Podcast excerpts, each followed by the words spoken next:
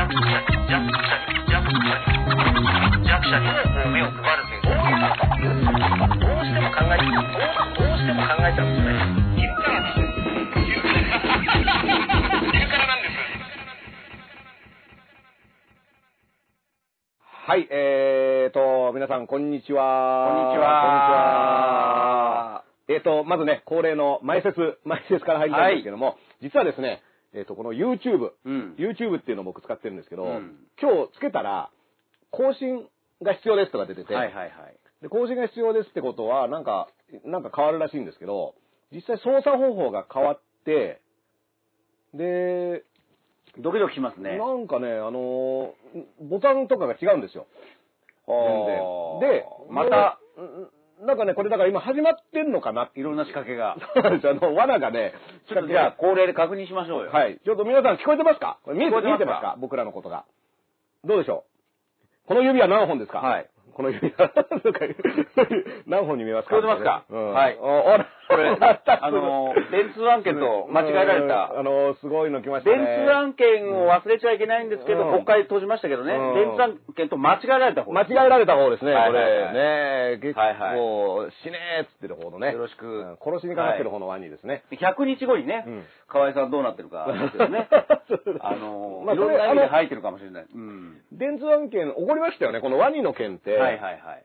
僕、あの、不勉強でね、あの、全然その世の中の動きをチェックできてないね、あの、時事ネタに詳しくないんで、そうのボンクラ野郎ボンクラなんでね、その、うんワニの件はあんまり分かってなくて、はいはいはい。で、なんか気づいたら結構日数が経った後にどうやらこれ面白いよとかいうのが、うん。もうなんか60日ぐらい過ぎた時で、これ、60日前に振り返るのも、うん。もう無粋だなというか、うん。これはもう気づかなかった僕が悪いっていうことで、あの、大して見ないでうん。そしたらそのね、あの、ワニがなくなった後に、うん。一気にその商品化みたいな、ね。3月20日ぐらいですからね、あれう、ん最初。僕も別に毎日詳しく追ってたわけじゃなく、ツイッターでリツイートで流れてくるのを、ふーんって見てて、うんだから詳細な、あれはわからないんですけど、でもまあ、ね、ツイッターっていう誰でもが見れる平等な場所でこうやって発信して、一気にこう大きくなっていくっていうのは、なんか今風で、うんまあ交換しかなかったです。そうですよね。うんだから別にね、あの、その後、うんみんなが好きなものがうん本になったり、まあうん映画になったり何でもいいんですけども、これって別に今までもあったことだし、うん。なんだろう、ただだからありがたがってるとかっていうのもちょっとね、あのーなんだろうなと思ったのと、別にね、それでいらないと思ったら買わなきゃいいわけだから、はいはいはいはい。ね、その、金払ってまで100日後のワニに付き合うつもりはないっていう人は別にそれでそうそう、そうあ、ありがとうございましたでいいし、ね、いや、まだまだワニが見たいっていう人は、うん。ね、うん付き合えばいいっていう話が、な、なんだろうね、梶原一騎さんとかがやってたことですよね。うん。だから昔漫画、ね、漫画やって、プロレス、ね。猪木が本当にその一種格闘技戦で、うん。ミスター X みたいなのと、う漫画みたいな人と本当に戦っちゃう。漫画、もうしょうがないからね、とりあえず来日させるって話を作っちゃったから、誰か来ないといけないみたいなね。ただ、ある意味、その、なんていうのかな、100日後に死ぬっていう、うん。その厳粛なものだったのが、ん。と同時にうん。宣伝っていうのに驚いたっていう、そういうあの反発もありの、まあ、だから、うん宣伝っていうものはやっぱりあんまり好きではないっていうことなんですね、うん多分。まあこれってねこれってセールストークだったんだみたいなね。そうそうう。んだから今までツイッターという空間である種平等で、あのー距離が近かったものが、なんだ、もうそういうさ、なんだ、最初から俺ら踊らされたわらされたって。いう、その、ね、ダンサーだったってことに気づいたっていうのが気に入らないみたいなことなんですかね。まあ、あの、嫌な気持ちになっちゃうっていで、う確かなんか取り、その噛んでたところが取引先になんか電通関係のがあったっていう、うんそこでキーってなった人が多い、うん。まあだからね、そこもね、何パーセント電通に行ってたかってことによってはね、うん。だから97行ってたら、あ、これはちょっとワニ、ワニのね、ワニ97%行ってたかみたいな話になると思うんですけど。輪にね、うん。そう、だから100日じゃなくて90 97日分は電通だった。97掛けだったんじゃねえか97あの、100日のワニの日97日に電通だったみたいな話で、いや、俺らが、あの楽しいの3日だけみたいな話だと、まあ確かに、えー。97日はもう最最最悪だったのか、うんそうそうそう。だから、まあそういったこうピーッと来て、電通なのかって思って電通じゃなかったとかね、そういう話が、あの、だから、壮大な前振りだったと思うとね、そうの、ね。風のナウのいや本当。PR だったみたいな話ですいや、本当。だからうん。100日後に死ぬワニっていうので、あの、これ電通案件じゃねえの？って言って、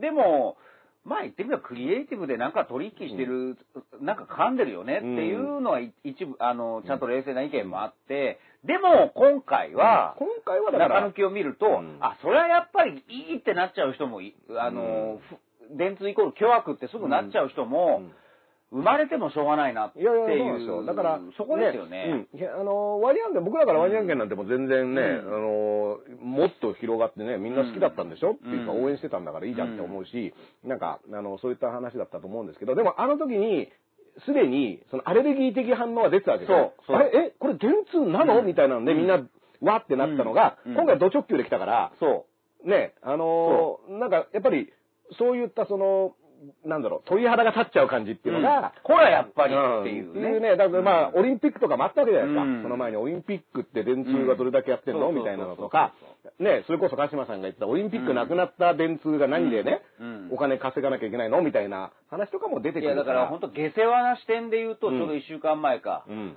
オリンピックが延期になったうん。補填を、まあそういうふうにしてんじゃねえの、みたいな、そういうふうに考えられても仕方ないぐらいまでの今回ことだったんですよね。うん。だからなんかね、そういった意味では、で、実際ね、安倍さんがね、うん。あの、だから得意なところにお願いしましたっていう、はい。ね、あの、得意なところってあの、得意じゃなくて、ね。得意で、特別に異なるとあの得意ではないのと、そっちの方に思えるんですけどね。ううん。あと、チュートリアルの得意でもないっていう。そうそうそうそう。いう意味では、ちゃあの、ちゃんとできるところって。いうね。はいはいはい。でこれ、電通はだから今までいろんなことを、うん。もうそれこそ別にまあ広告代理店っていうよりは、うん。ね、企画とかを考えて、うんで、こことここに頼むとこういう仕事ができますよっていうのをやれる会で社だっていう。民間だし、うんスピーディーだしね。うん。それはスピード感がね全然違う。スピード感っていうのがマスクでもそうだし、うん。やりたかったわけだから、で、そこで経産省にうん振られると、経産省が、経産省が、まあそれを考えると、じゃあどこに振ろうかなって言ったら、うん。もう無茶ぶりで電通で何とかしてくれるわけですよ。うん。民間だから。でもその分電通側としてる分、その分お互いですよっていう。まあまあだってそれはだって民間企業ですからね。あの、仕事、うんえ、ただ働きはおかしいですよねっていう話で、うんじゃあこれがじゃあいくらなら妥当なのかっていうのが、こういう案件の場合って、わかんないじゃないですか。そうそう。そのね、手続き、ふ振り込み手続きに15億円かかりましたとか言って、うんえそれって本当に必要なのとかっていう話にもなるし。だから、なんかそういったところが結構今回ぼやっとしているなっていうような話をですよ、はいはい。火曜日にしたばっかりなんですよ、僕はそ。う、中2日ですよ。2日でもう登板するっていうね。すごいこの過酷なローテ、もうねだって全然過酷じゃ、肩軽いですからね。もう 全然回るんいくらでも投げられますよ。あれ？と思ってるんですけど、まあはい。皆さんね、この中で今日見てる方は、あの、昼からなんですを毎週金曜日ね、あの、見てくれて、今日初めてのね、あの、はい。初めましての方もいつも見てるもうありがとうございますってことなんですけど、実はこれ、夜からもね、やってみないかということで、夜からなんですっていうのを、えっ、と、16日、今日がね、19日ですから、ね、中2日の16日にやっていたんです。うん。で、これがあの、今週火曜日ねあの、ゲストに青木治さんをね、うん。招いてジャーナリストのね、やろうということで、まあこれがね、毎回、えっ、と、夜からなんですは8時からだったと思うんですけども、まあだから鹿島さんとちょっと前に集まって、はい。やはりですよ、打ち合わせはしないんですよ。うん。あの、僕カレー食べて、うん。で鹿島さんがよし、じゃあやりますかって、うんで、座ったら始まったっていうので、うん。気づいたらね、青木さんが来るまでに1時間半近く喋って、うん。でいつもと同じだよ。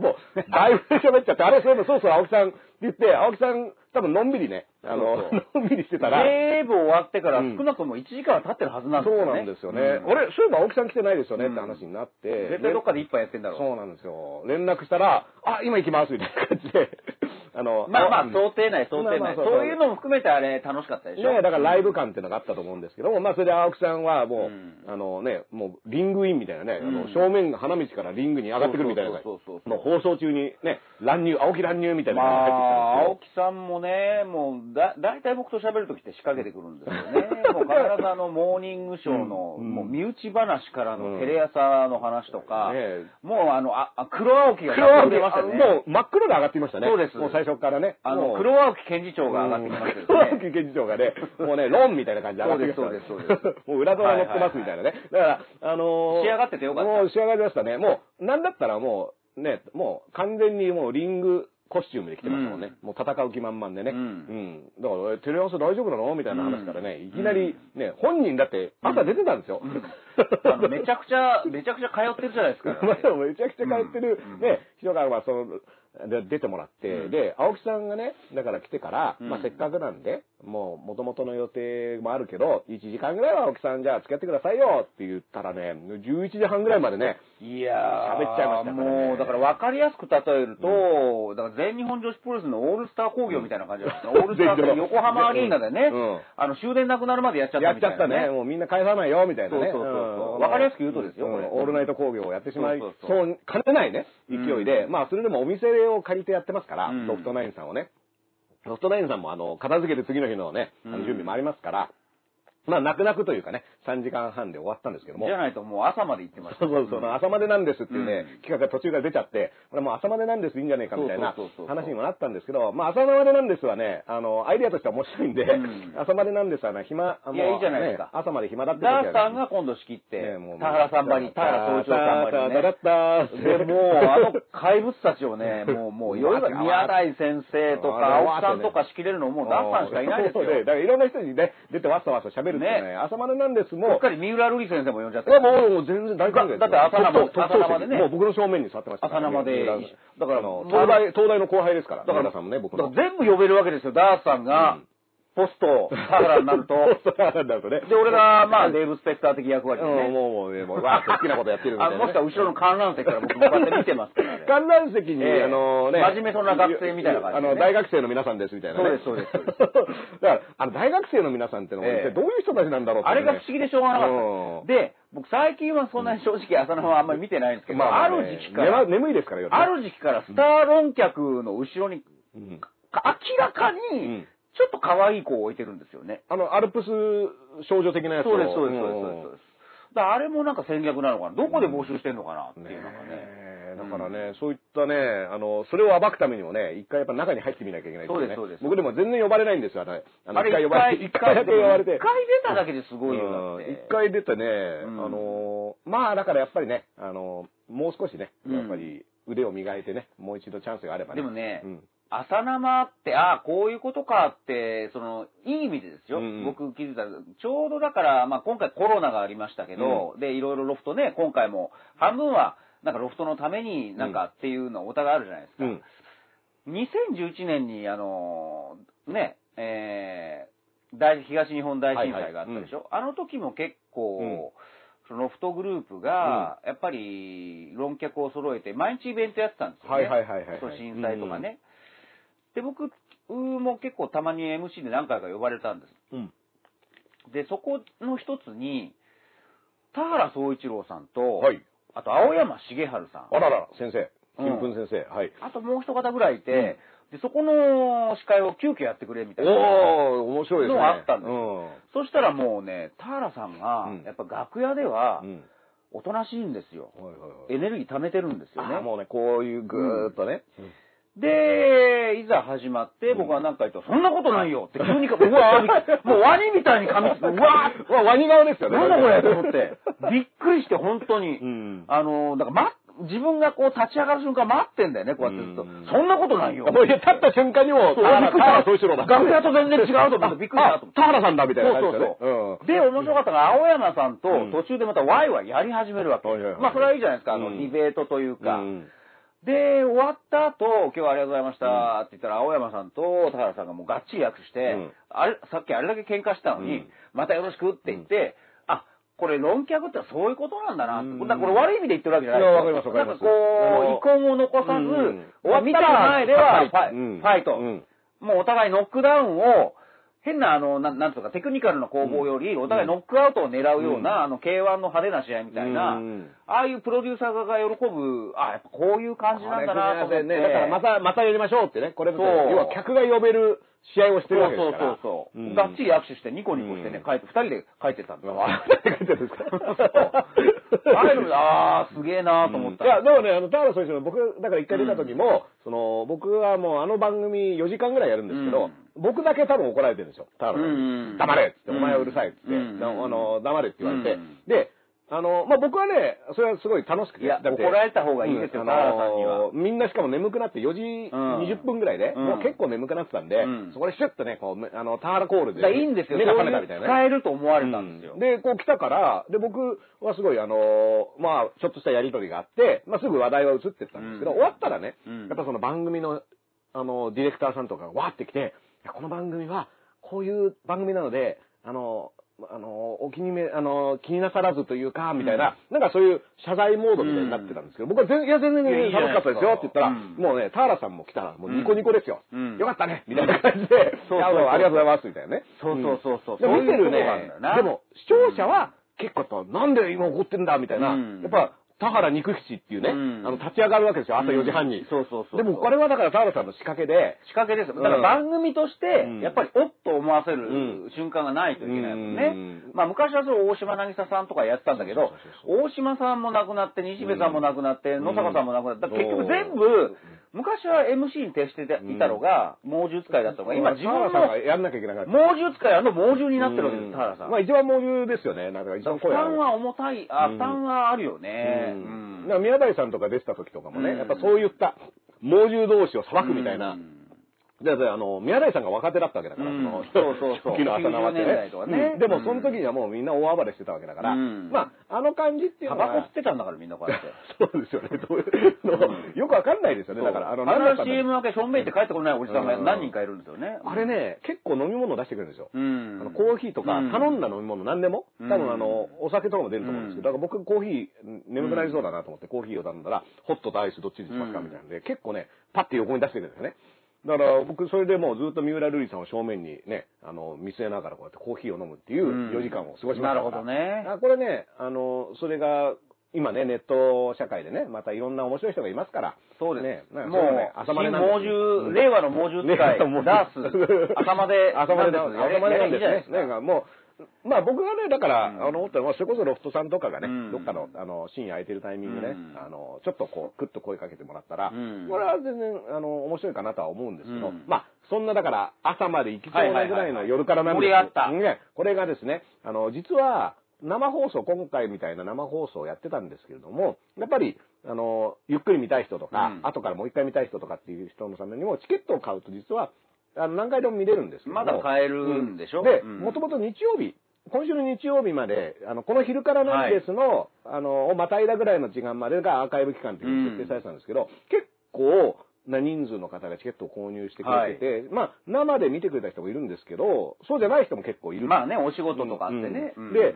そういった人もいるってことで、そのアーカイブで、えっ、と、見れる期間が、さらに1週間後ろに伸びるいとかね。やー、これは素晴らしい。ありがとうございます。あのーうんだから来週、今週の日曜じゃなくて、うん来週の日曜日までが、うんえっ、と、アーカイブ期間になるっていうことになるみたいなので、3時間半だからちょっとこまめに見てもいいかもしれない。そうなんですよ。実はですね、で、あのー僕の方にも何、あのーお問い問い合わせというかね、これ、はいなんか重いですよって言ったんですけど、これ、ね、重いうん重いのは、僕らのせいもあって、うん要はね、ツイートキャスト TV って、だってツイッターで140字でね、うん2分の動画を上げるようなアプリで、うん3時間半喋っちゃったんですよ。そっかそっかそっかそ 喋りすぎちゃったっていうね。もう真似からざる客が来ちゃった。なんでお前らツイッター、ツイッターを使ってうん3時間半も喋ってんだっていう、うんこの想定外の長さが、うんやっぱりね、ちょっとね、あの、ツイッターキャスト TV 的にも、え、3時間半も喋んの？みたいなうん。ことは多分あったのかなと思うんで、まあそういったのも含めてね、えっ、と、まあいろいろ、あの、タイミングで、ぜひこう、ちょこっとずつでもいいから見ていただければね、じゃあ重い部分もあったわけですか。うん。じゃあそういうとこをゆっくり、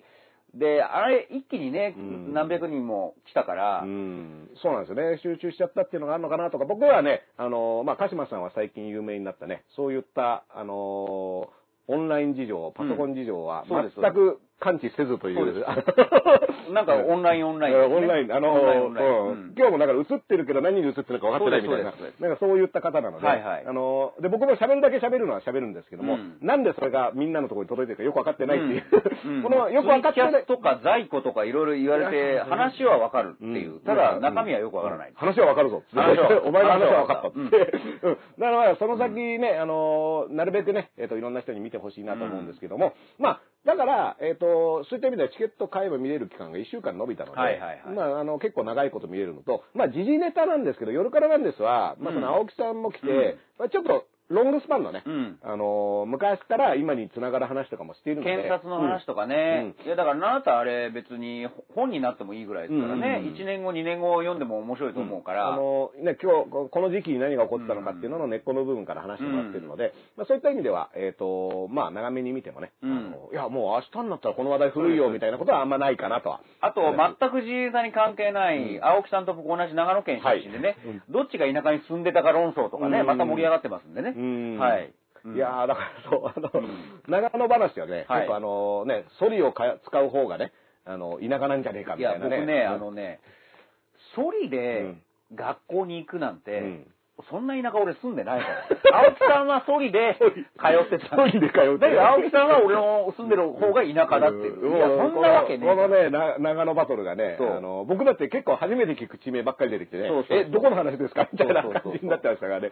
あの、ね、特に長野県にい全然シティボーイでもなんでもないんですよ。シティボーイズではなかったそうですね。あの、誰も大竹誠じゃなかったみたいな。そうです でもね、まあそういった内容のものが、えっ、と、一週間伸びて、よかったね、あのー楽しめるということで、えっ、と、夜からなんで、さあ見逃しちゃったよとか、うんそんなのやってたの？みたいなね、うん知らなかったみたいな人も、まだね、えっ、と、ロフトナインの、そうそうそうホームページからね、えーチェックすることができるんじゃないかと。そうそう思いますよ。ね。って言ってる間にですよ、えっ、と、ようやく昼からなんですもんね。はい始まりまして始まって、ね、もうあの、新しい YouTube がどうやらちゃんと動いてるらしいんですけど、新しい世界。新しい、新しい、これね、新しい決断でね。新しい決うん断。これ新しい決断って言葉すごいですね。もうね、うん新しい、新しい決断をした瞬間から全部なしにできますから、ね。そうそうそうこっからが新しい決断ですから。責任は私にあります。それでは痛感しています。さあ、それでは新しい決断。いやーもうね、でもうん、責任が私にあるってうん、別にそれってみんな知ってるじゃないですか。うん総理大臣なんだから。そうなんです、そうなんです。あの、誰が決めたのとか、みんな知ってるから、別にそれを改めて、うん。私にやりますって言われても、いや、そうじゃなくてっていう話なんですけど、なんかそれでおおしまいだっていうね、すごいですね。だ昨日ですよね、うんあの、国会がはい終。わりましたよね。はい。閉会って言って、まあはい。国会だから決められた期間やるっていうものですから、もともと元々か、もともと6月の、あ、そうか、17日にえっと、国会は終わるっていう、もう、そもそも予定、もうそう決まってるうん。ことだと。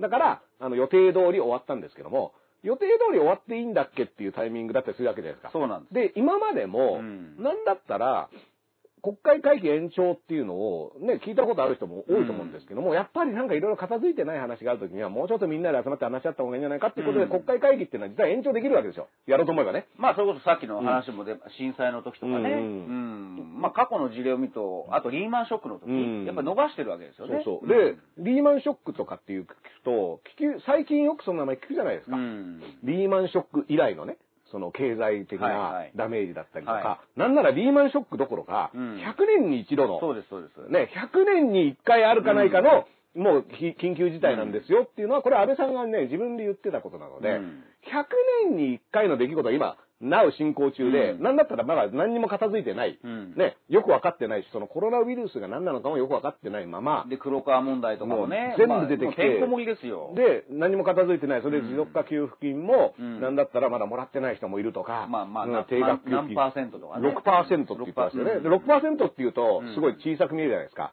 でも実はこれ5万件なんですよ。うん。5万件ってことは、5万のお店、あるいは事業、ね、個人事業主だったり、あの、中小企業。うん。これが実はまだ最初に申請した、中小企業だったら200万円、個人事業主だったら100万円がいち早くね。もらえてなくて、しかもうん5月ですよ。だからもうスタートしたって時にうん、すぐ申請したってことはやっぱ困ってる人たちなわけじゃないですか。そうですよねい。やもう今お金来ないとやばいっていういの一番にん申請したわけですからね。うん。だからそれが、実はまだ5万件ですよ。だから6%っていうとなんか、あ、ね、その電通の97%とかじゃないけど、あ、ろあ6%ぐらいだったらいいんじゃないの？って思うけど、いや、じゃなくて5万件で、で、この5万件っていうのはこの番組でもよく言ってましたけど、その僕とか鹿島さんの近所にあるお店とかね、うん。小さいお店とか、そうなんです。いったところのが5万集まってると考えると、これは結構な、あの、数だと思うんです。で、うん。今日ね、ツイッターでも見たんですよ。その、5月に申請したけど、まだお金がもらえないから、休廃業することにしますっていう、あの、ツイートをしてる方がいて、でこれはもう、どうにもなんないと。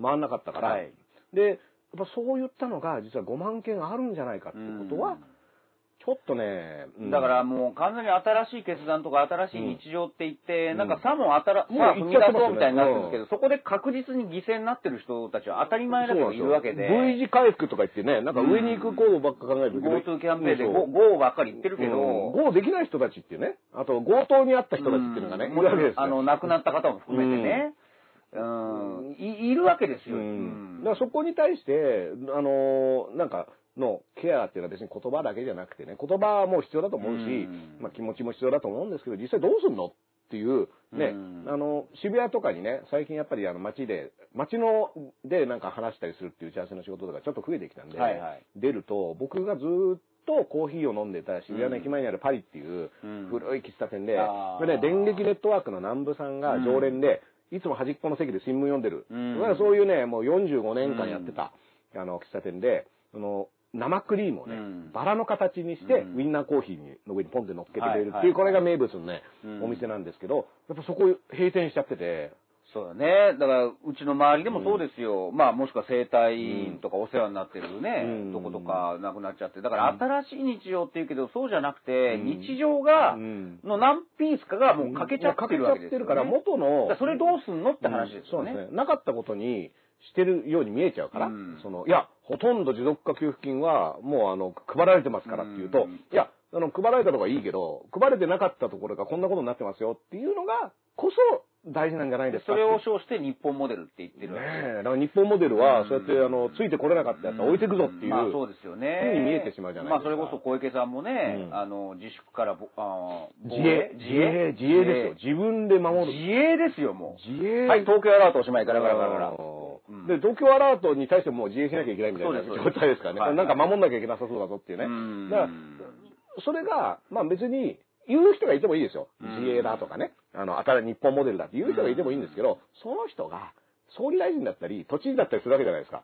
だそれは、ちょっと僕、あの、こういう人が決めていいんですか？っていうのは、そうです非常にね。で、まあでもね、あの、話を聞かんでもないよって、はいはい安倍さんもね、いや、だからみんながそう言うんだったら、うん話は聞かんでもないよって言って、じゃあどこでそういった話をするかっていうと、国会なわけじゃないですかそう。です、そうです。国会でいろんなうん委員会があって、うんで、この件についてはどうしますか、うんこの法案についてはどうしますか、うんこれでこういった状況になってるけどどうしますかっていうことを話すのが国会で、だからあそこに議員さんはみんな集まって、うんで、話し合いをしているっていうのが、予定通りに終わっちゃったわけですよ。うん。これはね、僕、まあ、日本以外のね、あの、よく、その、何々ではって言うと、電話の神だとか言われるから、あの、難しいんですけども、まあ、それぞれ社会状況違うからね。だから、でも、日本以外の国では一年中国会でやってるとこもあるんですよ。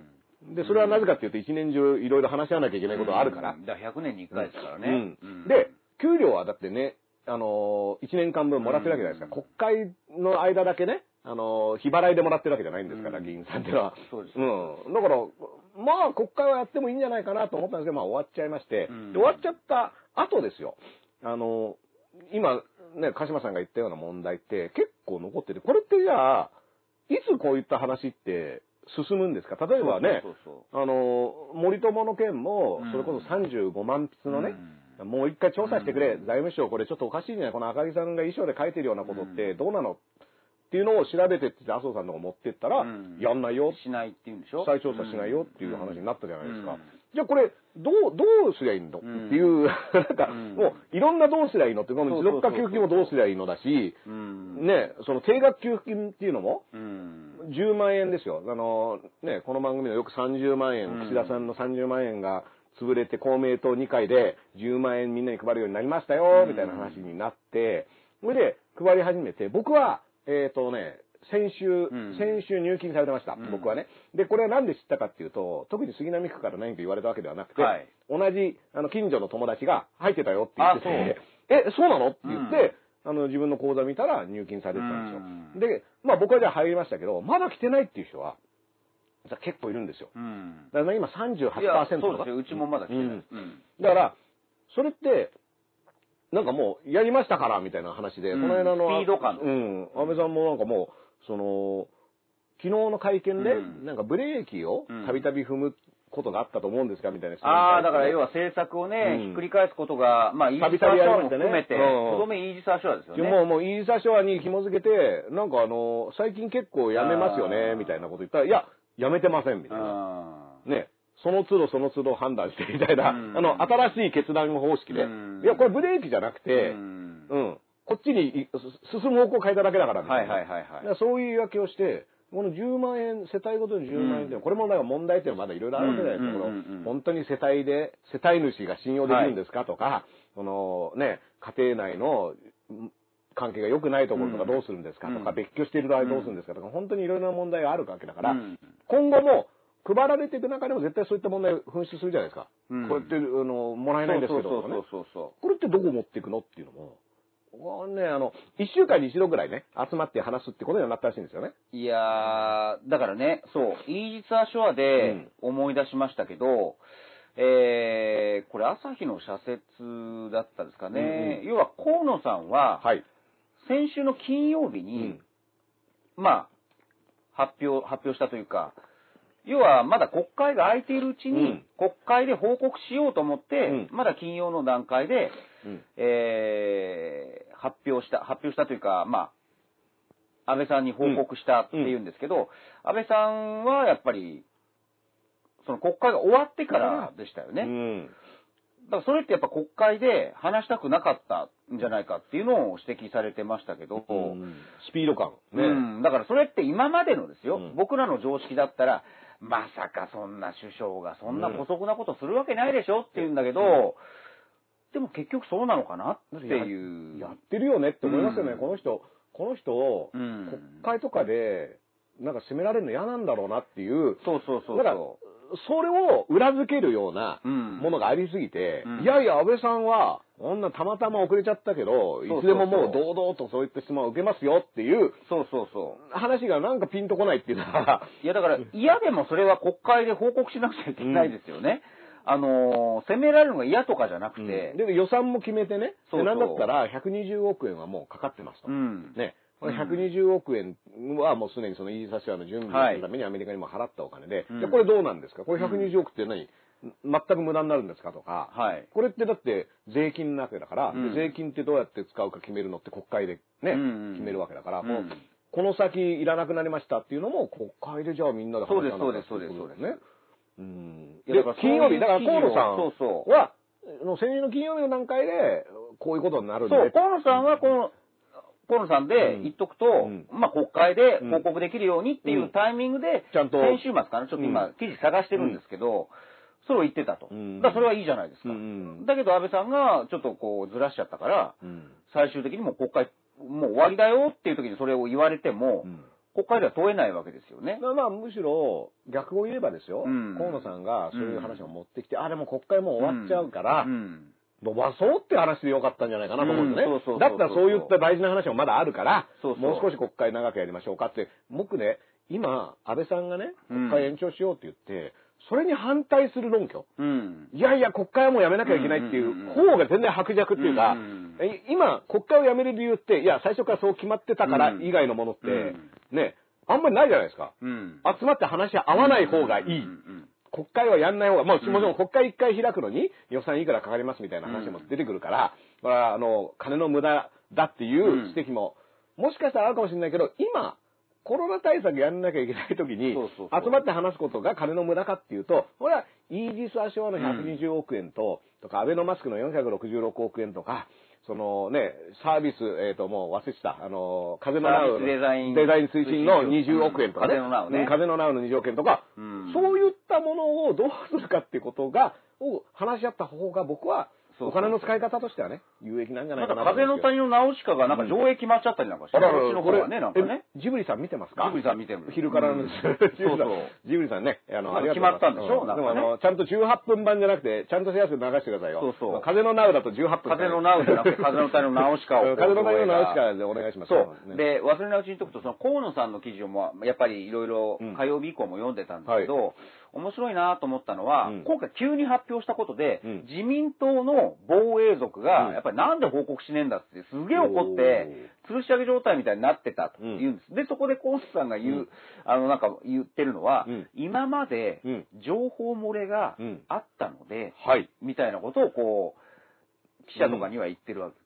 これってまさにだから、出ましたね。あの、5月6日の読売新聞の、フェイクニュースってやつですねえーそうです、そうです。うんだからやっぱりいいってなっちゃったんですよね。うんあの、極切りに進めて、まあうん当然そうですよ、大事なことだから。うんで、なんだったら自分がパッと一番最初に言いたかったのが、うんやっぱり読売とかに、あの、荒屋はなしっていうの書かれちゃったから、フェイクニュースだって言っちゃったんでしょうね。だからその言葉の使い方ですよ。でもほら、今回の河野さんのあれで、うん。ずーっと黙ってて、何人か、自分を含めた何人かでしか知らずにいきなり発表したのは、うん。情報がもう今まで漏れてたからだうん。っていう、着せずしてだから、うん。だからフェイクニュースじゃないんです、あれだから。うん。しかももちろん、もちろんですよ、うん。それをリークするのはうん。どうなんだっていう、それはあります。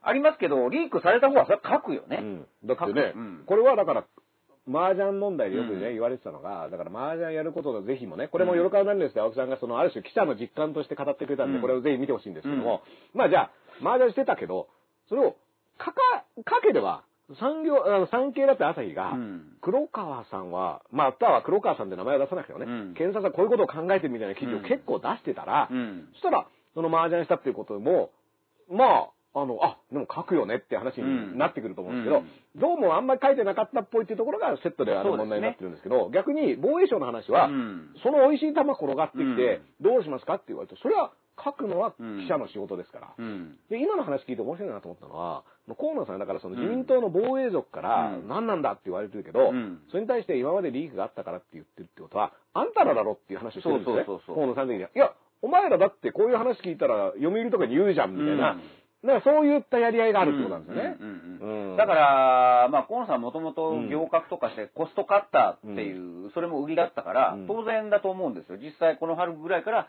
見直していたと。うん。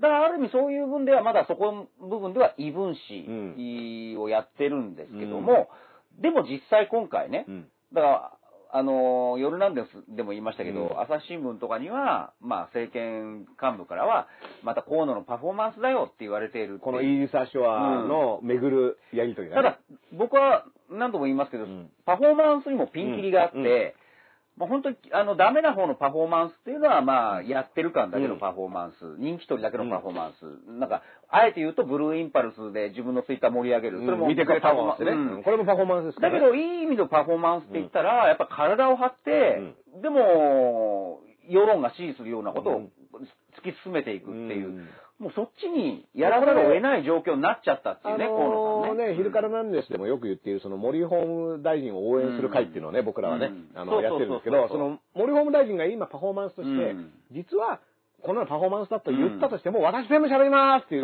こういうパフォーマンスをしたらね、これは結構面白いじゃないですか。で、あとは着地はどうするかっていうのは、うん。パフォーマンスを着地させるかどうかっていうのは結構観客がね、うん。あまり一打とかと一緒ですよ。ん。わーってやって盛り上げれば、うん。綺麗な着地に見えるかもしれないし、うん。河野太郎もとりあえずイージスアショアでじゃあ飛びましたよと。そうそうそうこれアメリカどうすんのとか、ね、あの、昨日も安倍さんは、うん。これ中止なんですかと。うん。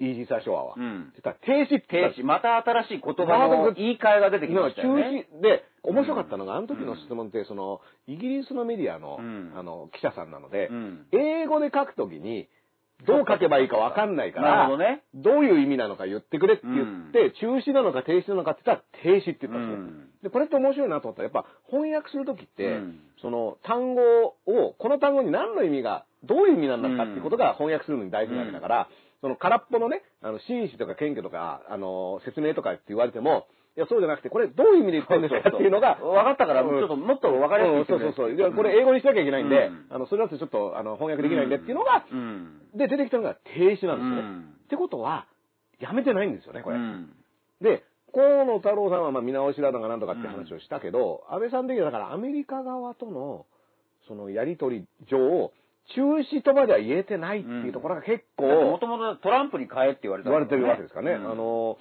ね、その、これお買い物案件だから、うんまあいろいろね、お買い物するにあたってなんでこれを買うんですかって言ったら、皆さんもね、例えば家になんか服とか買ってったら奥さんがね、もうなんでこんなの買ってきたの？っていやいや、今寒いから、ここ、コートさ、この間のコートここほつれちゃったりとかっていうことを言うわけじゃないですか。うんだからそれの、あの、イージーサーショアを買ってきました。トウモロコシ買ってきました。いろいろ買ってるんですけど、やっぱ理由はいるっていうのが、今回その東西に1個ずつ置いて、それでそのイージス艦の負担を、うん。みたいなことだったんだけど、うん。その言い訳部分は別に、まだ生きてますよね。だってそういう理由で必要だって言ってで、たんですよ実際もう金も投資して、だいぶもうね、うん。投資しちゃったからっていう、テレビ頼んだんだけども、うんテレビ代とか、すげえもう、あ。もうセッティングされちゃって、面白いですね。そのテレビ代だけでももう金かかってるテレビ代、みたいなね120億のテレビ代はもうあの、届いてますけど、うん。どうします？テレビやめますか？みたいな話になって、テレビを買うのは停止しますって言ってるわけでしょ？停止します。停止しますって。で、なんかテレビはもう来てるんだけど、もうリモコンつけるのは停止しますみたいな、うん、だからそういう話になるから、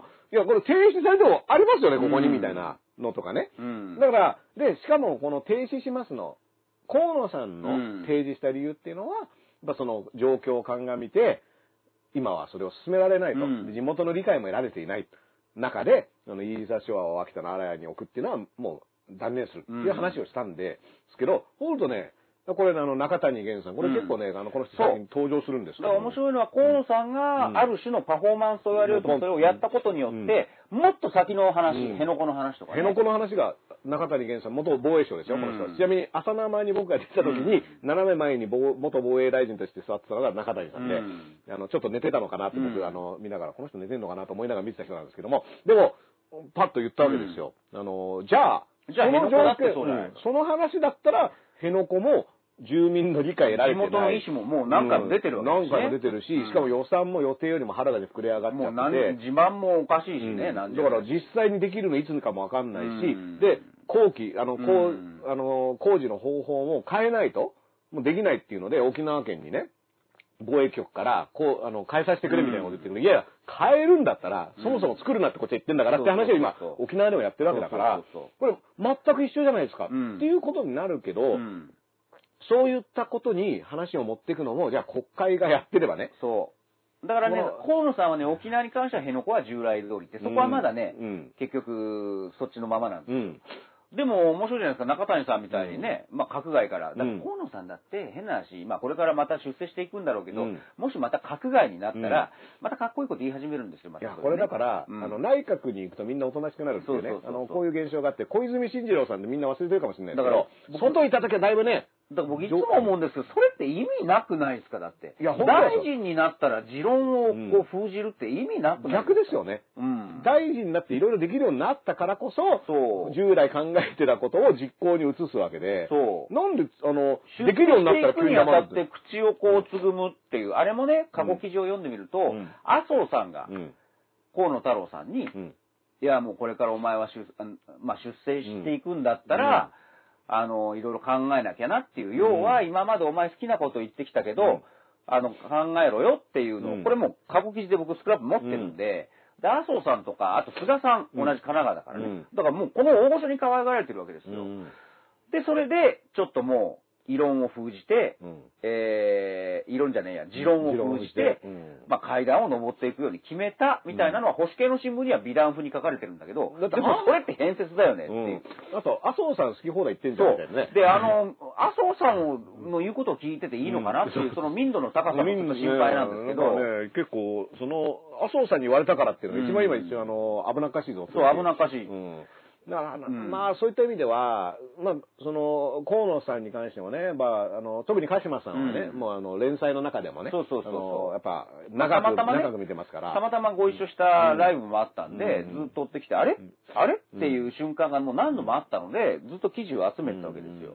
だからこそわかるんですけど、まあだから、それが、まあこれ、イージサシュアに関しては、うん。じゃあどこまでこれ本音なのかとかね。うん。あと、言ったら、これが、だから、こう、パフォーマンスなんじゃないかっていう党内の空気感だったり、うん。なんで説明、あの、説明がないんだって怒っている防衛族の人たちだったりっていうのを含めて、うん。まあ、あのちょっとしたこう、揺さぶりがあるわけで、で、これをどっち側に揺さぶった結果、どっちに着地するかっていうのは見た方がいいと思うんですけども、まあ、今までは、なんだかんだでも、無難なところで終わってきたとは思うんで、河野さんの。うん。なんか言っては見たけど、うん。例えば閣外では言うけど、入ったら言わないとかっていうのも同じことでまあ、ちょっと揺さぶったけど、結局は別に、あの、体制に影響なしみたいなことがあったんですけども、今回どうなるのかなっていうのは、まあ、すごく見ものだと思面白いし、それこそ政治家の体を命がけのパフォーマンスがそろそろ始まるのかな。うん。だって、もうそろそろ、だって安倍さんどんなに長くやったってあと1年ちょいなんでしょ、来年の秋、うん。任期が終わりが見えてるわけだから、で、さらに今回いろいろこ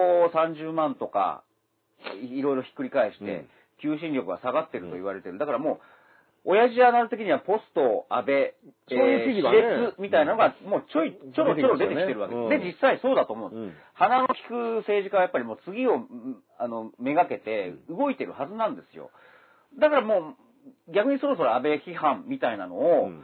自民党内から誰が言うのかなっていう、そういうウォッチャー、ウォッチの仕方も面白いと思うだから僕はゴニョゴニョ言うんじゃなくて、うん。あの、中谷源さんがうん。面白いなと思うのは、結構率先しそうそうそう。て、要はディフェンスライン、あ、ここまでは言っても大丈夫そうだなっていうのを、結構こう、ちょっとずつ広げてってる感じはあって、例えばあの、黒川さんの時も、うん。もうあの、最初にその検察庁法見送りって出た、で、その賭け麻雀の話が出て、中谷源さん最初うん。に辞めるべきだろうっていう話を実は、誰よりも先にしてるんですよね。うん。で、これも、言っても従来だったら、中谷さん防衛族なんだけど、うん。結構攻めるんですよね。ううん。ん。あの、だからそういった意味でちょっと危なっかしいんですけど、うん。あの、あれ、まあ、防衛に徹しないんだ、選手防衛じゃなでも、いんだみたいな。こういう時に中谷源さんっていう名前を、僕は、僕らは僕らで覚えるわけでしょ？あ、そうなんですよあの人このはためにまた言ってる。人なんだなそうそうそう。それだけでも株は上がるわけですよ。だからこれは、誰が言うのかっていうのは、うん。結構そのね、10人、20人の後で出てきても、それはもうね、そうそうそうそあの、だから、系統牛語っていう言葉があってね、うんと鶏の頭の方が、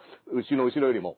う。一番最初にやったやつは勝ちですよ。うん前田明さんがね、僕一回、嬉しいことに、はい飲みの席でご一緒したことあるんですよ。うんうん。その時、もう、前田さんってやっぱり、もう、やったもん勝ちの、だからみんな大好きなんですよね。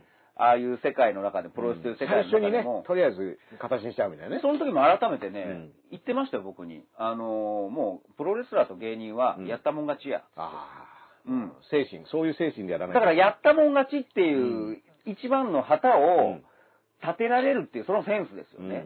うんだって、それで身内から非難されても、ファンは支持してくれるわけだから。うん。であと、うん。要はそれって要はその一か八かだから、うん。それで外したとしてもね、うん。それはもう覚悟を持ってここだと思ってガッて旗を刺すわけじゃないですか。でダメだったパターンっていくらでもあると思うけどそこに刺しに行かないとね次の流れのてっぺんにはなれないっていうね、まあそういった覚悟の問題だから。本当嗅覚と覚悟。うん。うん。だからそういった意味ではそのねその旗を刺しに行ってみんなから反発を受けたものをやったっていうことに対して、まあ、今度は、ね、有権者だったりが、まあ、それをどう評価するかっていうのは僕その2002年3年ぐらいの河野太郎を、うん。やっぱりあのその時彼が言ってたこととかに、うん。もうちょっとみんながそうだその通りだその道で頑張れって言ってたら、途中で変節することはなかったのかなっていうのは、うん。今でもね、うん。あのそれはいろんな政治家であの人変わっちゃったなっていう人は、まあそれはあのレスラーでも芸人さんでもいると思うんですけども、やっぱその時に、いや、イケイケで自分はこうだと思ってやってた時に、やっぱり支えるかどうかっていうのは結構大事だと思うんで、うんうんで今何を言うのかっていうのは僕は、僕、このね、あの問題で、えっ、と、実はあのー最終、国会が終わったタイミングで、はいはその立憲民主党の須藤元気さんがね、あ離党したわけですよ。あ。はい。で、これ離党して、うんで、その理由としては、まあ、都知事選の候補の応援に関して、その党山本太郎さん？うん。を応援したいけど、立憲民主は宇都宮健児さんだと。うん。で、これが意見が合わなくて、うん。でも、もともと須藤さんは消費税に関しては、うん。立憲民主党に対して、消費税5%、うん。ね、あの、消費税っていうのはダメな、いらないんだっていう、うん。あの、論陣を張っていて、ん。僕はずっとこの須藤さんはもともとファイターだから、うん。あの、でね、選手としてもすごくかっこよかったし、うん。で、あ、出るんだと思って、しかも参院選の、その、立憲民主党の比例代表でね、出てたわけですよ。去年ですよね。去年ね。で、うん。結構ね、ですよ。そう、あの、ポスターをね、配る時もくるっと一回転してね、渡すやつ、動画とかを自分で。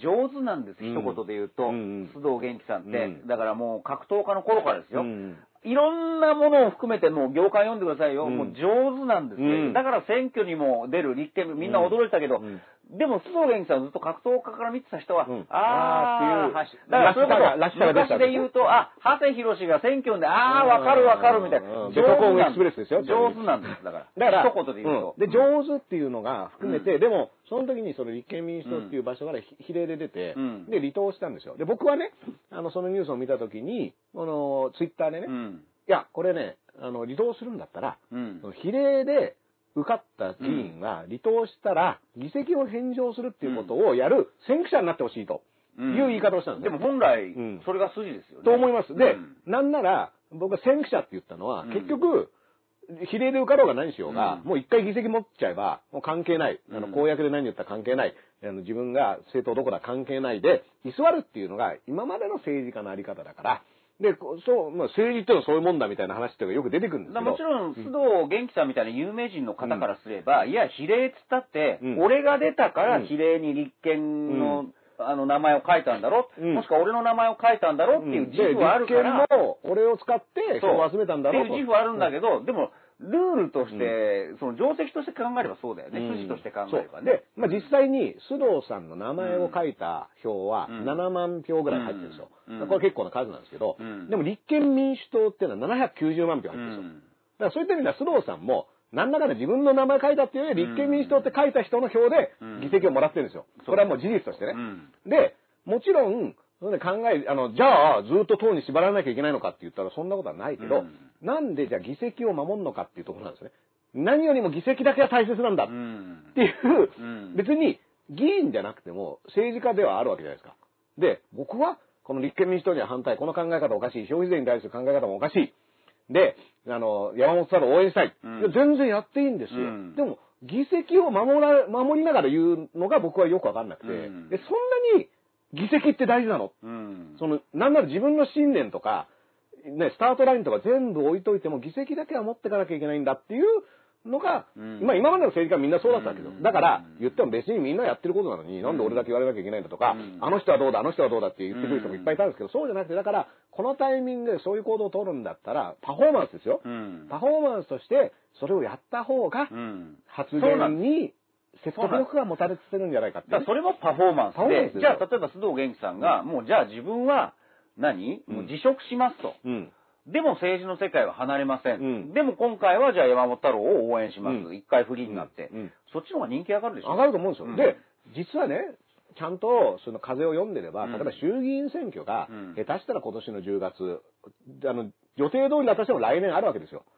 だから、じゃあ浪人っつってもね、うん。別に大きい国政選挙は、そんなに先に、あの、あるわけじゃないから、だから今一回浪人になって、うんこういう理由で僕はもう立憲民主党とは話が合わない。この人たちに何を言っても消費税のこと聞いてくれないし、で、僕は山本太郎の考え方を応援したいって言って、議席もかえパーンって返した方が、全然後々得だと思うんですで、よね。別に、その、じゃあ何、令和うんから出ればうんいいじゃない。そうすれば、まあ1年後、うん全部ね、あえて言うけど回収できますよね。回収できると思いますよ。でうんあの時、マイナスのことをちゃんと選んで、うんあいつはブレないうんとか、評価出るじゃないですか。だからこれって実際に議席を返上しない場合は参議院選、うん。参議院のままで無所属になるわけですよ。うん。で無所属になった上に、その令和とかの、うん。要は比例で出てるから、うん。比例の時に自分、あの、同時に比例に出していた政党には所属できないんですよ。うん。だからもう令和には入れないです。あの、うん。参議院議員でいる限りはね。で、だから、できることは新しい党を作るとか、うん。あるいは無所属のまま、あの、いわゆるこう、政策でつながる、あの、なん名前忘れてたけど、うん。まあそうそういうので、あの、党派を組んでね、あ会派会派、会派、統一会派みたいなのにうん。入って、あの、政策を実行することができるけど、だったら、本当にその消費税のことだとか、いろいろなやりたいことがある。で、これを実現したいんだっていうことがあるんだったら、無所属でそれやるのが、その道として一番実現力が高いんですかっていうのも僕は疑問符がすごくうん。あるんですよ。うん。だから、まあ僕はだから須藤元気さんをそういった意味ではその上手っていう意味も含めてうん評価しているので。そう、だから本当に上手だったら、うんそっちの、うん。なんかこうやり手なプラン A の方を選んだ方がうん良かったよねっていう。だってこれだってうん5年間あとは存在感ないでしょ？下手したら。。うん。うん。でなんかまあ好きなこと言ってるけど、うんできないじゃんとか、そう発言の正当性とか、ね、え、だってお前立憲でその議席もらったんだよなってことは僕じゃなくても言われ続けますよこれは。だから1年後に、うん。もう小選挙区、衆議院で、どっかの選挙区から出て、選挙区選出っていう、うん。もうそれ何よりもやっぱり価値が高いらしいんですよ。うんうんあの、同じ議員でもうんうん復活当選とか比例とかに比べて、それやりゃいいじゃないですか、だって。うん。山本太郎さん見てください。もう想像出ちゃってるじゃないですか。だってシミュレーションだなんだ、いや、あの、うん言われながらも、うん。で、実際そういう面もあるんだろうなと思いつつも、目の前にいるコロナって言われたら、うん。ああ、上手だなと思うしかないじゃん、こっちは。山本太郎さんにとって今だって政治家、あの議員じゃないですよ、今。うん。あの人はただの人で、うん。しかもなんなら住む場所もないっていうね。で、だから別に立候補すること自体は何も問題ないんだけど、あの人じゃあ、何か言った時に誰も相手しませんかっていうと、うん。じゃあそれはちゃんと、そのさ、議員になれなくても、うん。政治家としての存在感をアピールする道っていうのを自分じゃなくてね、比例の上位に他の議員を入れてそっちを送り出すっていうことをやって、でこれもパフォーマンスだとか揶揄されてたこともあると思うんだけど、いや、でも、全然自分もちゃんと何を言っても発あの注目されてるから政治活動できてるじゃないですか。だからあれが本当上手というか、本当になるほどなと思ったのは、特定枠っていうね、うん。あの、参院のね、うんあれをこう、あれって自民党の5億っていう、うん。ほら、今まであの人口が少ないところを一緒にして、その代わりに、じゃあそれを救救済するためのうん。特定枠っていうのは、あれ自民党のため、自民党による自民党のための案だったとうん。言われていたものを、令和がうん。逆にじゃあ、あの、障害を持つ人を特定枠にして、うん。じゃあいいじゃないですか。で、自分は、あの、それより低く、3位でね、はい。ってなるとみんな、あ、本当に自分、あの、自分より他の、まずそこを、ね、大事にしてるんだって。いう。っていうのもあるし、あ、自民党が自分だけ独占しようと思ってた、あのー特定枠をうん、ちゃんと、うまいこと利用したっていう、上手だなっていうのもあるし、だからやり手感がやっぱりあってう、ん。1年前のあのあれはもう100点でしたね。100点ですよ。僕先方として100点でしたよね。僕だから、その参院選の時の令和新選組や、その街頭演説のやり方とかも含めて、安富さんが馬ついて歩いてるとかね、うんもう全部すごい、あの、うん面白いと思ったし、で、しかも、その考え、戦略とかも含めてね、ああ、これはいろいろ考えてなっていう。際自分は落ちちゃうっていう、うんあれも含めて、そう。変な話100点だと思う。100点ですだってあの次みんな覚えてるから。うんで、僕だから、その、うん貯めたね、エネルギーっていうのが、うん。あ、これ衆議院選挙、次あるのは分かってるわけだから、そこにまとめてこのエネルギーをドーンってやったら、衆院選の時に結構な騒ぎになるぞと僕はやっぱり思ってましたよ。で、正直僕はもう1年前の時点で、うん。その前にうん。今回の都知事選があるから、それも多分出るんだろうな、ぐらいの、うん。見てましたよ。だからうん。だからずっと記事集めてた。去年からね、あの、山本太郎さんに都知事選の、あの、出る出ないっていう話がうん。去年の段階で出た時に、それは排除せず、ね、うん。都知事選に出るという選択肢は排除せず普通に言ってんの。ううん。んで、ただし、僕はね、あの、今回の件について言いたいのは、まあだからそういった上手な戦い方を、あの山本さんは、戦略としてね。センスも含めてね、やってきた人だから、僕はそれをすごく、うん。その国政で発揮してほしいなと思うし、うん。本人は総理大臣になるっていう目標を掲げているわけだから、うん。で、令和新選組は国会議員を生み出す政党だと。そうです、そうです。いうのが党約でね、うん。規約に書いてあるわけだから、だから、まあそれをやるっていう前提で見たときに、都知事選を出るっていうのも、うん。結局は、うん。その国政に出るためのうん。戦略だっていうのがもう前提条件だけでそうなっちゃうんはいです。ね。。はい。で、で、去年の段階での都知事選ってどういう意味があったかっていうと、オリンピックやるっていう、だコロナとかないわけだから、去年の段階では。うん何にもこういった問題はなくて、単純にオリンピックをやるっていう、でっかい問題を東京は抱えていて、で、小池百合子さんが現職でいるというのに対して山本太郎さんが挑むっていう、去年はそういうことだったわけじゃないですか。うんで、オリンピックをどうするかみたいなことを話し合う。だからそれは僕はあの都知事選として面白くなるなと思ったんですけど、コロナで、オリンピックも来年になっちゃったし、うん。全然状況変わっちゃったから、今東京都知事に必要なものって、うん。そういうことじゃなくないっていうのは僕の、すごく、あの、東京都民としてね、意見です。昨日ですか、毎日新聞にコメントを求められましてね、はいはいはい。要は都知事選に関してコメントくれって、うん僕同じこと言ったんですよ。だから、うん今まで、まあこれ夜からなんですけども、ちょっと都知事選とはっていうのを話して、あれってもう知名度選挙、うん。タレント選挙、お祭りなんです。だから僕ももう見てて楽しかった。うん。で、あれだけのオールスターの中から一人しか当選者選ばれないんだから、それはこんないい面白い見物興行はないなとうん。思ってたんだけど、そろそろ面白さはもういらないんじゃないか。うん。自戒を込めてですよ。うん。だって去年、去年の秋も考えてください。台風が来ちゃってさ、で、その時に各地の首長さんの対応ってはっきり分かれちゃいましたよね。で、中にはもう何もしてないどころか、自分の別荘とか家を見に行っちゃう、そういう知事ももうバレちゃって、ねえこれね。で、やっぱり知名度、タレントで一票を入れて、うちの知事、ほら、有名だろ、お前んとこの知事に比べればで、優越感で成り立った時代はもう終わってて、シビアに、もうもう、あの、台風被害とかコロナ被害とか、その対策を地道な仕事をやってくれる首長さんが誰なんだっていうのがもう可視化される時代になっちゃった。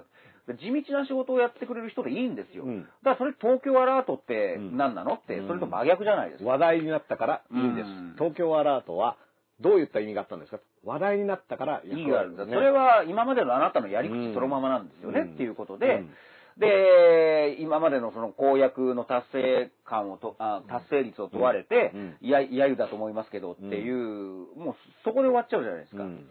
からそれよりはもう、なんかタレント選挙。でね、これ今日の毎日新聞にか書いてあって、はい。政治評論家の、まあ有名な方が書いてるんですけど、都知事選、もう、もう本当に僕の思ってたことをちゃんと書いてて、記念にしてくれてると。うん面白かったなっていうのは、都知事選っていうのは、まあ、ずっと70 80年代ぐらいから知名度がある人がね、まあそうですよね。名前ずらっと上げていくとね。ただ、まあ、石原慎太郎さんもそうです。うんえー小池さんもそうです。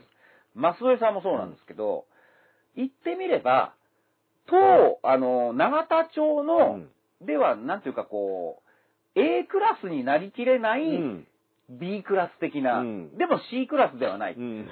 あのー本当に首相になれるようなイケイケの人よりは、そこそこ知名度があるんだけど、なんかこう、特 A にはなりきれない人たちが、うん。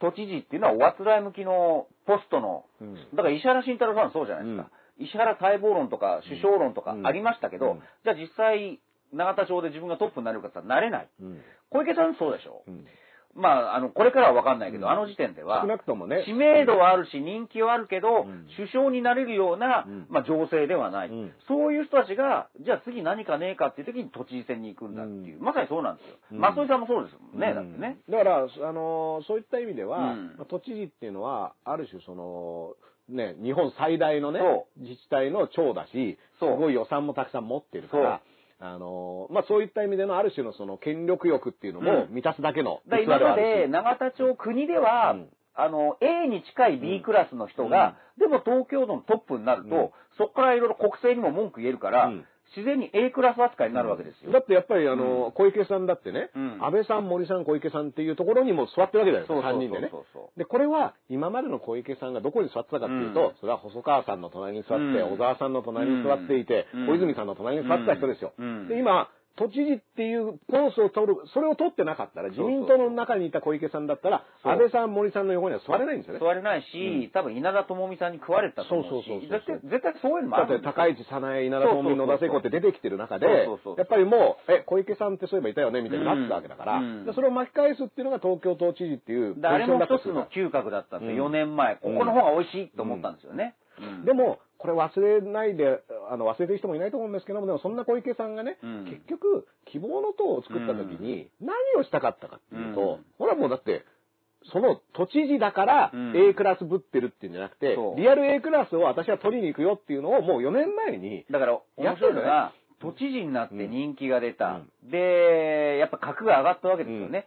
ある意味、都知事っていう、なんか経歴ロンダリングなんですよ。うん経歴ロンダリングね。だから武者修行ですよ。だからうん東京都知事で武者修行してるつもりだったんですよ。うんで、また国政に。うんで、思いのほか早くその機会が巡ってきたから、うんあの、4年前、3年前か、うん希望の党の騒ぎになったわけですよ、うんだから。それが、あの、で、しかもそれ一回失敗してる。うん。失敗してるっていうタイミングで、まあ、挽回のタイミングっていうのが多分東京オリンピックだったと思うし、それが季節して起こったこのコロナっていうのも、うんうん小池さんにとってみれば、うん毎日テレビに出て、私はこうします。私はこう考えてできるようになっちゃった。だからこれが、その都知事の、今までの都知事が、その国政と都知事って関係で見た時の都知事のそうそうそう場所じゃないですか。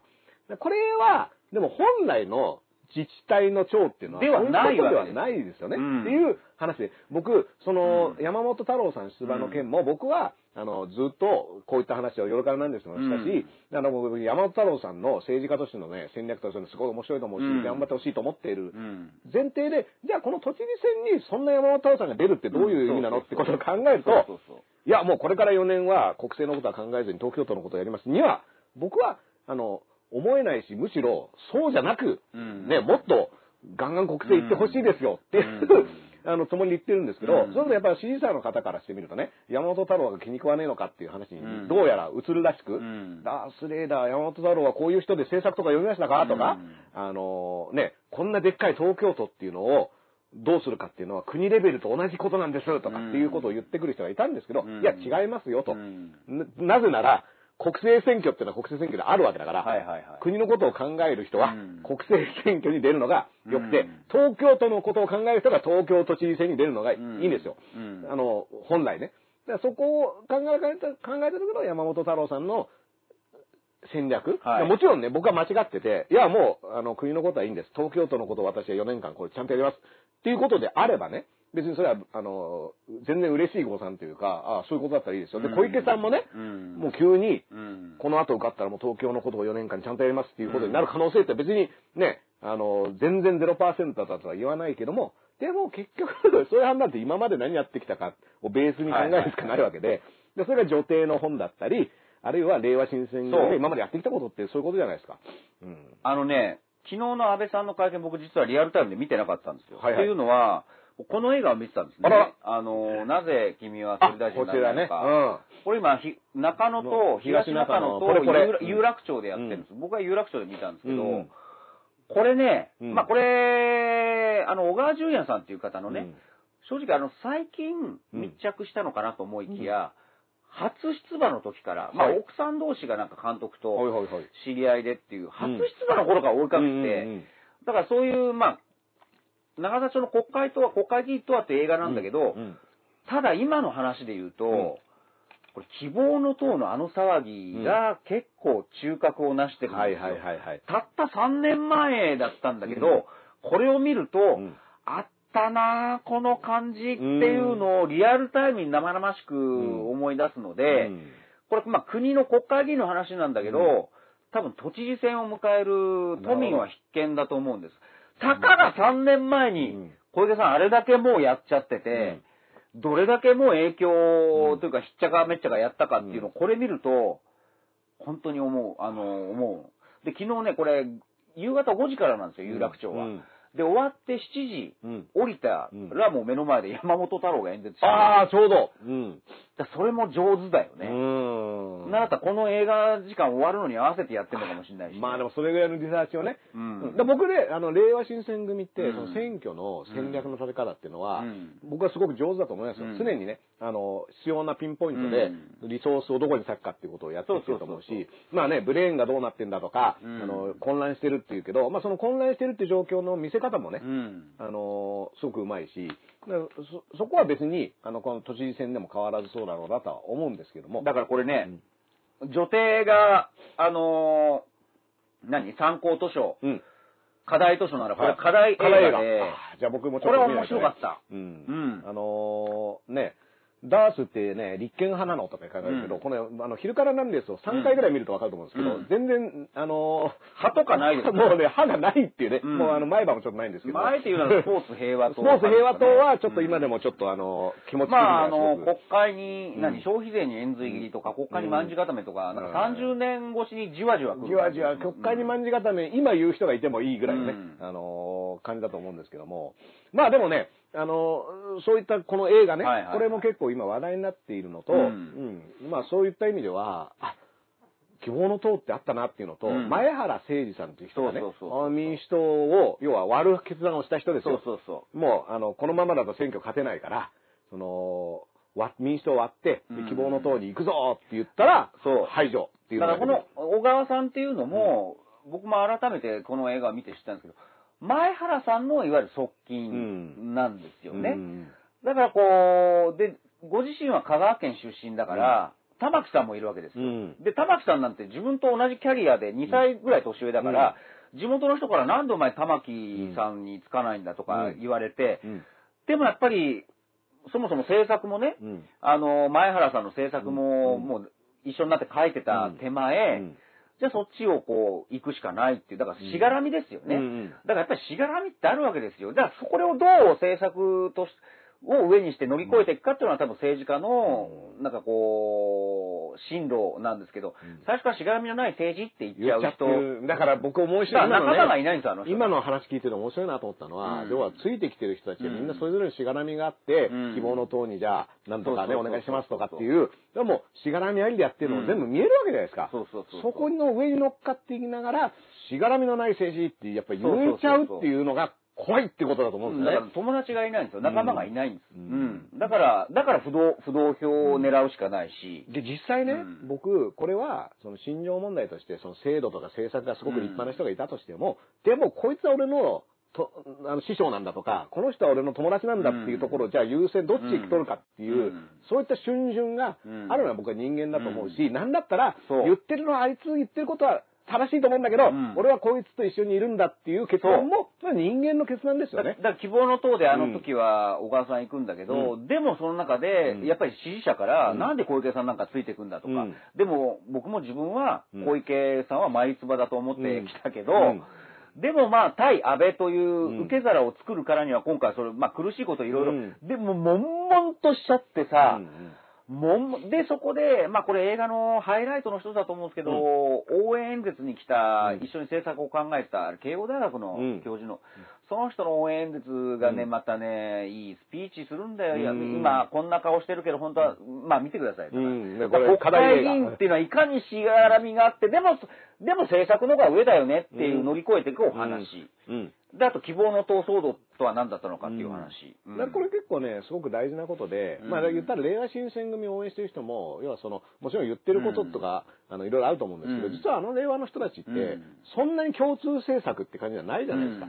ね。だからそういった意味では、これ結びつきとか、このアウトサイダーだったり、その聞か聞かれてない声の人を山本太郎さんがうん。引っ張って、行こうよって言ったんだなっていうところに、その、パワーを感じたと思うし、そうそう。だそういったところが、まあ、たしがらめのない政治とか言ってスパッとやったり、うん。あるいは僕はやっぱ前原さんっていうのを見たときに、この人って、なんか大事にしてなくないかっていうふうに感じたし、その民主党っていうものを大事にしてなかったと思うし、あの時はね。うん。で、今度、前原さん久しぶりにニュースで見たと思ったら、うん。維新の会うん。と勉強会なんか勉強会かなんかね。うんやってるって言って、僕はね、これあの、渡辺義美さん、うん。あの、もうね、みんなの党みんなの党のね、渡辺義美さんとかの行く末っていうかね、あの人もその、ある種期待のホープみたいなことを言われてたわけだけど、に近いね、なんか、霊落っていうと言葉が難しい、あの、もちろん前原さんもいろいろお考えはあると思うんですけど、ああ、なんか、もう、周りに人がいなくなっちゃったんだなっていう感じをどうしても受けたんですよね。うん。だからそれは、あの、それぞれの政治家やっぱり言っても人間だし、うんっていうことも含めて、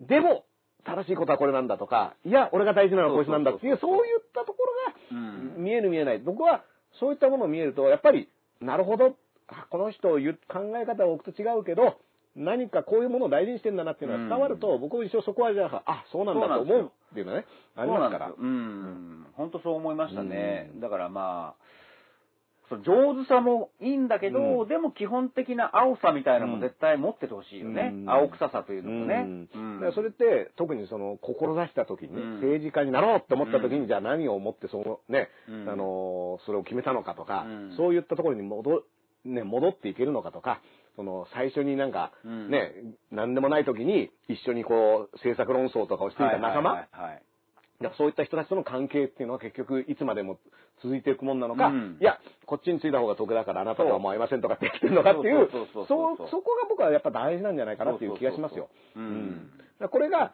その、小池百合子さんの場合は、その女帝とかも含めてね、うん。その小池さんがどういう決断をつどつどしてきたかっていうのは、やっぱりすごく僕の中では判断材料としてね、あの、個人的にはね、あ、そういうことをやるっていうことは、次もやるかもしれないしとか思っちゃうし。いや、本当そうですよ。うん。うん。だってね、残すのはね、うん。結局残すけど、そこを離れるだけじゃなくて、離れたとこを蹴りを入れるって、蹴りを入れていくっていうね。結局その人生って何なのっていううん。寂しさみたいなのも感じますよね。うん。でね、そう、ただもう、あの、一緒にやりませんじゃなくて、うん。帰り際に屁をこいていくっていう感じじゃないですか。ぶって、なんかで、さらに新しい、えー、こっちの方が安全だもんって言っちゃってる。うん。で、あっちからうんこ投げてくるみたいな。そうそうそうあ それはちょっと勘弁してくださいよっていうのが、まあ正直気持ちとしてありますけど、うん。まあだからそれがこのね、あの、小川淳也うんさん、これ、だから、都知事選の映画としても面白うん。い。都知事選参考資料としても面白い。でこれもね、僕がスローさんの話をした時に、その小川さんのことはどうなんだみたいなことを言ってくる人がいて、うん。僕はだからそれって、うん。あの、ボッタバウティズムって言うんですけども、この問題を取り上げるんだったら、こっちはどうなんだっていう論点ずらしなんですけど、やっぱりね、一個一個違うんですよ。だから小川さんがいろいろ悶々としてきたものと、じゃあ須藤さんがいろいろ抱えて悶々としてそれはケースは違。全然違うんですよ。だから、うん。その上ででも、うでも、あのーあと何、決断するタイミング、例えば希望の党っていう政党がどうなったかとかね。うん、だ希望の党が消滅して国民民主党でそっちには合流しないって無所属になったのと、うん。今回の須藤元気さんのように、うん。まあ、もうすぐそあの比例で受かってるとはまた似てる違う違うと思うでもそれは人それぞれ、そうそうそう。あの10人いれば10人違うと同じように、そのケースはちゃんと見ないといけないですよね。だからね、これ、うんで、今の人によってケースが違うっていうのが、これやっぱ畠山さんとかが今啓蒙活動してるけど、うん都知事選も主要5候補っていう言い方を今してるけど、うん。22人立候補してるんだね。うんうんうん。で、それぞれに、うん。やっぱり思いはあるわけですよ。なんで出てくるのかとか。もちろんね、その、当選する可能性なんかないじゃん。うん。ね。だって、現職もいるわけだし、うん。なんで都知事選に出んのってなった時に、でもその人なりの理由があったりはするわけだから、うん。少なくともまあ耳を傾けたり、ね、全くその、見えてこないね、うん。あの、ご、ツイッターが僕あの、後藤さんという候補が、あの、畠山さんがね、はいはい。あの、また立候補しましたって、この人前軍服とか着て、あの、出てて、ポスターとかもすごかったんですけど、あ、後藤さんが出るんだと思ってツイッター見に行ったら鍵垢で、うん。紹介してやってて、これらもう全く何もわかんないみたいな、うん結構それで驚いたんですけど、うん。でも、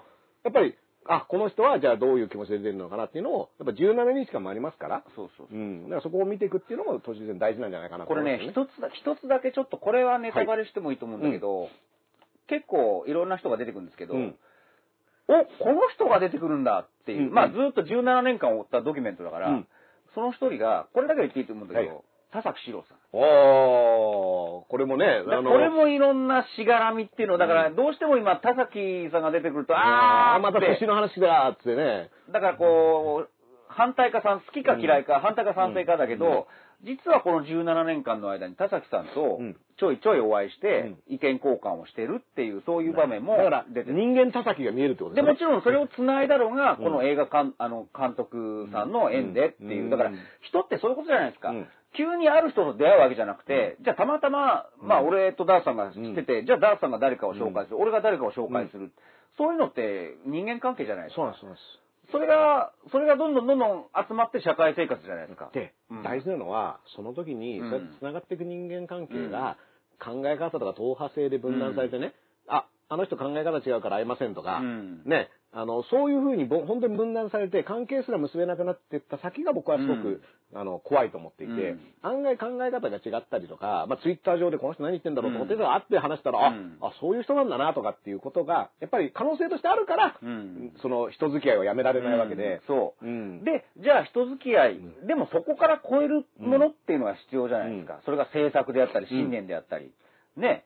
最初からこっち、あの、自分のなんか、あの、自分の意見だけの話、うん。なっちゃうと、ん。結局、それこそ河合リーグみたいなことになるじゃないですか。うん。官邸がもう絶対もう自分の息のかかった。河合リーグはね、あの、今回の目玉、目玉なんで、まだね、まあ、そこに向けての、ん。だからなんかそういった意味では、ね、そのちょっと考え方が違う人同士が集まって、うん。で、お互いの話をして、あ、なるほど、そういう考え方もあるのかとか、いや、僕はは逆の、うん。でもそうなんですよ。逆の側の意見も聞かなくちゃいけないし、うん。田崎さんも多分、まあ、政界地獄民ってね、僕あの、大好きなコラムがあって、はい。その方もうん。今年対談したら、うん。やっぱりね、あの、とにかく国会議員とか、あの、国会議員の衆議院会館とか、与野党問わずブラブラしてうん、茶飲み話をする、う。ん。で、そっから得る情報があるというんで、うんそこですよね。そこにはもう、だって好きとか嫌いとか関係ないじゃないですか、だって。あ、でもね、これも、朝生の楽屋でもうん。僕感じたことなんですけど、うん。まあそれこそ自民党の中谷さんとかね、あのーえっ、と、他何人か自民党の議員さんいて、で、これ共産党とか立憲の議員さんもいたんですけど、うん。楽屋はまあ同じテーブルでうん。茶菓子をつまみながら、うん。あのー休憩時間とかうん、やると、結構談笑してるんですよ。そうでしょ。で、あのー実際に、その福山、あの、立憲民主党の福山さんと中谷さんが隣になってて、うん。あの、この間国会で福山さん厳しかったね、みたいな話をしてて、うん。でね。福山さんも、いや、もうあれは、あの、うん。やっぱ聞かないとダメですから、って言って、うん。でも答えてくれなかったですよね、うん。みたいなこと言ったら、うん。いや、だってそれは、で、みたいな会話をしてるんですよ。うん。あ、なるほど、これはだから人間同士のね、それこそ、そうそうそうそう。あのーでも、なんか言わなきゃいけないことは同じ場所にいる人たちだからね。そうそうそうそう。同じ場にいて、あいつとは話さないとかじゃなくて、。そう。ん。やってはいるんだなっていうのはね見えてよかったんですよね。で SNS の、まあ、マイナスな部分を上げるとそういうとこかな。うん。なんか自分、いいってなっちゃって、うん。反対側の意見を、はもうシャットダウンしちゃう。うん。だから僕はよく言うんですけど、朝日新聞を読んでる人は産経新聞を読んだ方がいいし、産経を読んでる人は朝日新聞を読んだ方がいいし、うんだって向こう側の自分の座ってる席とは違う席からどういう風景が見えるってうん。楽しくないですか、うん。僕はそれがもうワクワクしちゃうんですよ。うんうんうん。うん。だけど今それで、いや、この席から見える風景だけでいいんだ。うん。あっちから見える風景はもう偽物だって下ろしちゃうと、どんどんどんどんあの狭くなっちゃうと思うんですよね。で別にね、その人間限界があるから、うん。なかなかそうは言っても、うん。いろんな視点を持つのは難しいから、うん。意識的うん。にそういう人と話してみてるとかね。だから覗きに行くぐらいの野獣馬精神で僕はいいと思うし、うん実際僕はそうだし、うんなんかそういったことっていうのは結構つどつどね、あの、うん。あ、そうだそうだって思い出してね。なんかやっぱうん。居心地いいから、なんとなく似たような話でワイワイできるところに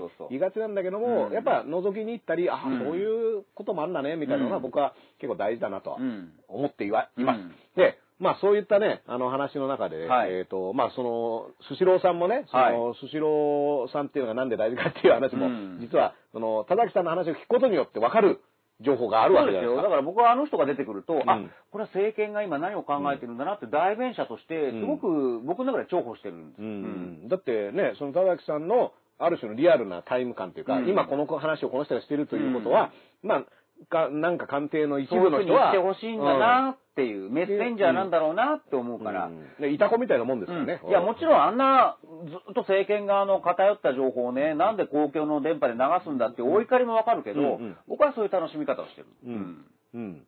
まあだからなんかそうそう、そういったことでもいいと思うし、あと昨日ですよ。うん昨日会見だから、そのね、あの、鹿島さんは映画を見ていて会見をリアルタイムで見れなかった。ねうんで、僕はね、あの、知り合いのライブを見に行っていて、昨日会見をリアルタイムで見れなかった。みんなもっと安倍さんの影見ようよ、もう本当に。で、僕はね、うんあの、大丈夫だと。うんだから安倍さんの会見っていうのは、まあ岩田さんが抑えてくれるから、うんこれは勝ちだろう。そうそうこのゲーム勝ちだろうと思ったら。勝ちゲーム決まってるだろ勝ちゲーム決まってるだろうと思ったら、昨日岩田さんが登板しなかった。登板しなかった。登板しなかったらしいんもうですよ。消化試合ですか、じゃあ。だそうなんですよ。もうもうあの、もう、もう大丈夫だよって、これはもう、あの、うんこの試合はもう大丈夫だ、あの、勝敗関係ないから実際なんかフリーの記者に当てなかった当てなかった。もうガチガチの消化試合。消化試合なんですよ。もうだから、あの、結果だけ出して終わりみたいなね。うん。うん。全然やる気ない試合をやっちゃったみたいで。うん。なんかね、やっぱ、あの、あ、だからなんかやっぱエースだから？今日日刊スポーツですけど、うん安倍首相全く同じセリフ繰り返すって言ってましたよ。もうだからあの、AI って言われてるけど、そうそうそう AI よりもちょっと性能がもうちょっと低い、あの、ボタンを押したら喋る、ね、ああいうロボットみたいになっちゃどって。うやら冒頭に我が党所属であった現職国会議員が逮捕されたことは大変遺憾でありますって言った後、うんその後また同じことを我が党所属であったって、同じ AI し仕草をしちゃったらしい AI 仕草をしてたって。で、で、我々国会議員は改めて自ら襟を正さなければならないっていう。なんで、みんなの、みんなの話になっちゃう。なんでみんなの党の話みんなの、みんなの党になっちゃったっていうね。あななんでみんな襟を正さなきゃいけない国会議員ってっていう、そうそう全員主語がでかい話でねすよ。、これだって我々国会議員っていうのはもうだって長谷博さんも入ればそうそうそうね、あの、もう、青山茂春さんも入れば、ね、そう、C 和夫さんも入れば、そうですよもう全員が入っちゃうわけですよ。みんな襟を正さなければいけない。みんなで襟を正しに行くっていうね。うんこれだからでっかい風呂敷来たな、みたいな。そうそうそう。みんな巻き添え、巻き添え事故食らっちゃったみたいな感じで。だって、うんなんか、急に国会議員全体の倫理問題みたいな話にねなったんですけど、これ、違いますから。あの、河合リーグ、河合リーグね、の連帯責任なんですか。急にね、あの、河合リーグで、ね、その、鍋つねさんが野球界全体の話をし始めるみたいなね。あの、それやり出した時は大体こう、前妻の話が始まこのるってこのワイシャツをクリーニングしてくださいって言ってるのに、さあ、じゃあ400枚、500枚集めるよみんなみんな。そのもう10枚、あなた、あなたが、10枚20枚ぐらいでいいそうそう。あなたがこう、あの、この人に着せたワイシャツが汚れてるんその襟なんです。その襟なんです。その襟正してっていう。いやうん、みんなの襟を集めないと。うん、これね、じゃあ永田町全部のワイシャツ集めなさいって。言って。これね、あの、ちょっとね、似た話で、実はちょっと、この、昼からなん。ですが、基本国内のニュースを取り上げるんですけど、うん。まあ、ブラック・ライブズ・マター、アメリカではね、今すごく問題になってるんですけども、これの、このブラック・ライブズ・マターっていうね、その黒人の命はかけがえのないものない、黒人の命も大切だっていう訳し方があるんですけども、うん。これが、あの、に対してビリー・アイリッシュっていうね、人気のあるラッパーが、その、このタイミングで、その Black Lives Matter に対して、 All Lives Matter、全員の命が大切だろうって言ってくるやつあを、ー。マジでうざいと。うん。なぜなら、今、うん。この人怪我してて、うん。この人怪我して痛いって言ってるのに対して、全員分の絆創膏を用意しろ、うん。そうじゃないとフェアじゃないみたいな話をするのっておかしくないかっていう話をしてて、うん。今回もう、ん。この襟、1枚の、うん。てか2枚、二重が2枚、この2枚の襟がうん。汚れてます、曲がってますよって言ったら全員、全員の襟をっていううんすり替えじゃないですか。そう。そう。これはね、あの、ずるいですよ、こういうことやる人は。そう。うん。いや、あのーこれ大事なことなんで、僕はあの、小池さんのね、うん。あの、気になることがあって、ほら、関東大震災で、朝鮮人犠牲者の追悼分取りやめってあったじゃないです、か。小池さんの業績っていうと言葉は難しいんですけど。いや、あれも本当にこの4年間の、やったことの一つ考えなくちゃいけないことで、うんだってあれなんでやめたかって言ったら、じゃあ何？その、大きな、えー災害が、だから人災じゃないですか、だってうん。虐殺って。そうなんです。あれだってデマを飛ばして、そうでしょ。デマを飛ばして、その結果、多くの方が亡くなっている事件ですから。うん。うん。だけど、それを天災師と同じように扱うことで、だからそっちで全部やればいいじゃんってことになって、うん。じゃあ特別にここは追悼分やんなくていいみたいになったけど、うん結局じゃあ、でもそれ人、天災とは違う、その後の人災ですよね。自然災害で亡くなった方と、うん。その自然それを災じゃあ大きい害の。自然災害の儀式でやればいいみたいな、うん。そういう論議なんだけど、うん。おかしいよね、だってうん。ね。だから、で、今まではうん。東京都知事は、それこそ昔あったことを繰り返さないためにっていうかつどつどそこに立ち返って、こういったことを一度やってしまったから、そう。こういうことはもうやらないっていうのをちゃんと反省するために、儀式として続けてきたわけじゃないですか。これってでも小池さんが一番嫌なことですよね。うん。あの人、その昔に立ち戻って反省するとかって一番やりたくないタイプの人だと思うから。でしかもこれ2017年3月2日の定例会で自民党都議からの質問でうん。そういう方向になんかどんどん行っちゃうわけですよ、ね。はい。だからもっと言えば自民党とのなんか仲をこう取り戻すために、なんかこう、譲歩するって、あの、あ、そこじゃあ話聞きますよ、みたいなね。そうな人災と天災を別々に今までやっていたものが一緒に、じゃあこっちでやればいいじゃんっていう、なんでそこだけ特別扱いみたいな、うん。いや違うじゃんねだってあれ。だからうん、これもね、そのコロナの、あのね、経済的な損失とかダメージってこれからどんどん増えてくると思うんですけども、これ結構ね、コロナは病気、ウイルスで、未知のウイルスなんだから仕方ないみたいな話をする方うん。いるんですけど、それは実際にコロナの感染を契機に、その自粛だったりうん、休業だったりっていうのはうん。確かにそこからスタートしてるけどうん、その後店が立ち行かなくなったりするのって、保証が間に合わなかったりはい、ね、給付の手続きがめんどくさかったり、あるいは対象から外れてたりって、これは全然その、コロナっていう病気の怖さとは関係ないうん。話ですから、うん。スタートはあのそこへの対策だったとしても、これを一緒くたにして、コロナはコントロールできてるとかそ、ウイルスは広、あのうん感染者数とかうん。死者数を見て、コロナは完全にコントロールできてますとかっていうのは、いやだって、この人たち、店潰れちゃったりしてますよって話と、うん近いと思うんですよね。だから一緒くたにするってことは何かをここで隠す、ん。見たくないんだろうなっていう疑念が生まれますよね、もう触れたくないんだろうなっていう。自然災害っていうのを、そういう利用の仕方をしているパターンって、今までのその赤坂自民邸っていうねうん、その西日本で大豪雨があった時に、飲んでね、大騒ぎしてたじゃねえかみたいなね。うん。あれって、実際にうん、その、じゃあ被害はどうだったとか、うまくこれはこの後対策しましたとか、うん。あの、まああれ空白の72時間とか言われてたと思うんですよ。まあ西村さん大活躍西村さんも超笑顔でね、うん。あの、みんなでこう、乾杯ってやったわけだけどでも、あれも、その、人災と、だから自然災害で大変だったのと、うん。その後、うん。もしそこに、ある種のあの権力を使ってうん。いろんなことできる人がすぐに現場に対応してたら防げたかもしれないものっていうのをごっちゃにして、す。いや、雨大変だったね、みたいな話にしちゃってるわけじゃないですか。そうですそうですこれは、その東京都の、うん。まあ小池都知事が今までやってきたことの中で、やっぱり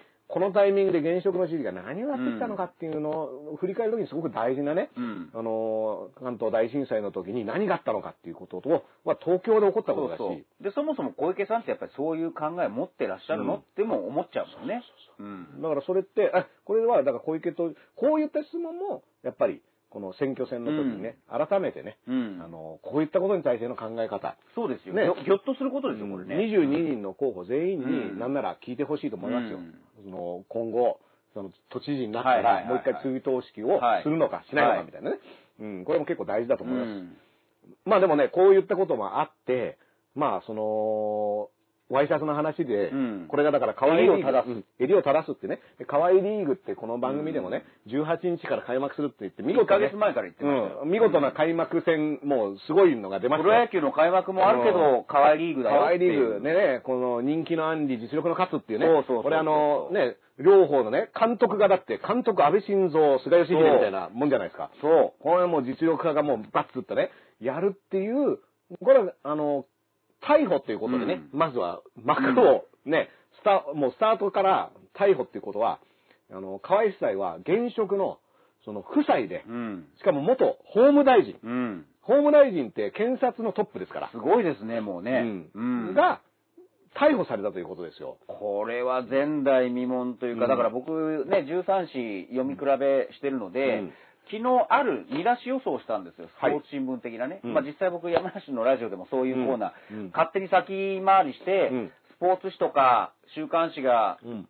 あの、見出しを、うん。こんな見出しつけてくんじゃないかっていう予想コーナーも持ってるんですけど、うん。やってるんですけど、僕が昨日考えたのが、あのー河合夫妻アベックホームランっていう。アベックホームラン。うんおで、その安倍は何だったら、安倍でもいいー。わけアベでもいいですよね。アベックでね。うんね。それ、これ嘘見出しでありそうだなと思ったら、うんちょっと近かったのが日刊スポーツさんで、ほいほいほい。えー、まあちょっと、まあアベック逮捕。うん。アベック逮捕。ホーこれ、ホームランはね、なかった。うんちょっと僕がちょっと、うん。とんちちょっと、ちょっと、いや、あのこんなアベックホームランないですよ、だって。うん。だから、見事に決めたっていうこととね。見事に決めた。これだから、うん。何が起こってるのかっていうのが、うん。あんまり整理できてない人もいるかもしれないけど、うん。まあ報道がいっぱい出てますから、はい。その報道を見ると大体ね、あの、い各紙結構詳しく書いてるんですけども、まあそもそも、そもそも、この河合克行さん何者説っていうのがね、はいはい。あって、実はこの人はだからもともと、その安倍さんの、あの、菅さんをはい、非常にこうくっついて忠誠、もう忠誠を誓ってきた人で、で、その安倍さんの外交日程とかにもついてってね。そうなんです。うん。でも、総理の手となり、目、目、口、はい。手、足になり、働くんだっていう宣言をしている。もともうん。と、安倍さんが、あの、一回総理大臣辞めて浪人してた時から、安倍さんを支えていた人で、うん。で、しかもその後も、無派閥の議員たちをまとめる会を、木の会とかいう名前ですそう、ね。だからそれで、をまとめたことによって、うん。すごく安倍さんは恩義を感じた。うんだから結局、重用したと。で、うん実際ダースさんおっしゃったように、で、首相補佐官になった後も、トランプさんが、あの、大統領選した時に、じゃあもう各国、うんこのよくわけわかんないあの、ジャイアンみたいなとうん一番最初に会談するのは誰だっていう。はいっつって言ったのがね。で、そこの根回しをしたのが、まあ、あの、克行さんなんかアメリカにで留学していた経験があって、その人脈を作って、うん。で、トランプとのそのうん。会談のセッティングをしたって。で、それをまた褒められて、うん。まあ、重用したと言うんですけども、うん。ただやっぱり、これ今日のね、うん。じゃあ早速言いますか。言いましょうか。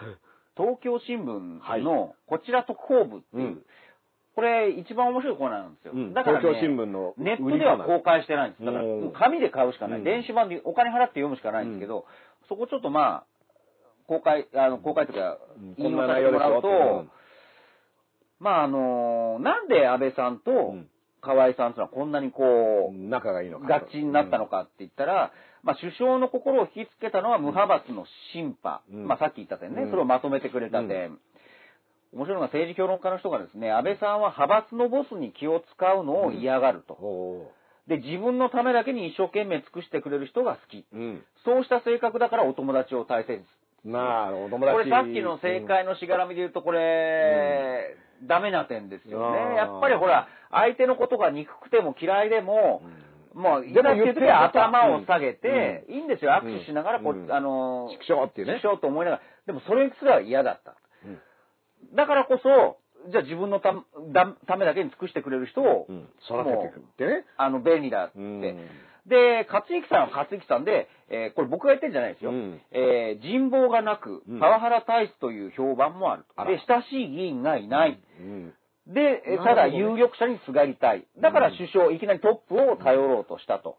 これね、その首相官邸の、うん。あの、にいる、経産省上がりの官僚さんね、今井さん今井さんとか北村さん、こういう人たちが、うん。の特徴と実はすごく似てるっていうね。その、要は、官僚の経産省のキャリアの、要は事務次官とかにボーンっていけるようなうん。レースには参加できず、ん。仲間もいないから、官邸に一本釣りされて、あ、ありがとうございますって言って、その代わり安倍さんのね ね、ために働きますっていう、そうそうそうこういう人は安倍さんはやっぱ見つけてくるのがうまいってことですよね。で、だから首相を頼ろうとした。うんで、安倍さんの方も異論を受け止める寛容さがなく、うんこれ僕が言ってるんじゃないですよ。異論を受け止める寛容さがなく自分のために尽くしてくれる人間ならそれでいいと思っている。だからうん相互依存のような形でうん、今の関係ができてしまったっていうわけです。これだから、その、河合さんのね、あの、毎日だったかな？要は河合さんの、うん。その、部屋の外にレコーダーを置いとけば、はいはいはい。パワハラの証拠なんていくらでもできると。るっていう。ななんであんなやばいやつを、うん。あの、大事にしようとするんだっていう、いうこれやばいね、やばいじゃあ、ダーさんの言った毎日新聞のね、うん。あんた季節でさっきツイッターで同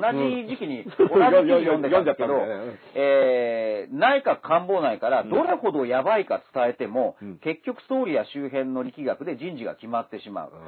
うんつまりそれはどういうことかというと、霞が関の官僚の間では入閣前から河合さんがね、うんえー勝之さんが、うん。あの人が大臣になったら、秘書官室に IC レコーダーを置いていくだけでもいくらでもパワハラなどのネタが出てくると。いやいやいやいや。やばいんだからと言われていたのにどんどん出世していうん。く。だから、それはなぜかって不思議でしょうがないって言われるんだけど、東京新聞に書いてあると、もうお互い相互依存だから、うん。自分を頼ってくる人は安倍さんは。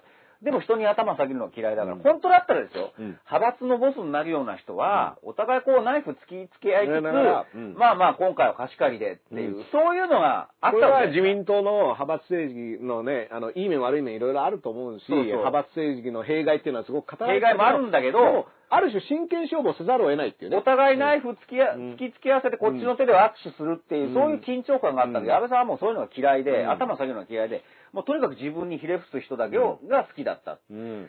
だからお坊ちゃまといえばお坊ちゃまなんですけど、ここに全部だから出てるわけですよ、ね。河合さんはうん、それを分かって、総理の目となりうん口なり、はあの手となり足となりっていう言葉を周りに言ってるわけだか。らら、だからそうなると、ちょっと距離のある霞が関から分かんないわけですよ。なんであの人あんなに可愛がられてんの、っていう。うんで、そんな河合克行さんがですよ、うんそのずーっと汗をかいてきたわけじゃないですか。これうんポイントとなるのはね、うんその第一次安倍内閣からスタートして、いわゆる野党時代を過ごして、で、復活してるっていうタイミングをずっと付き合ってるわけじゃないですか。でその時に、広島の、うん。要はもともと河合案里さんが資格として送り込まれた広島の、うん。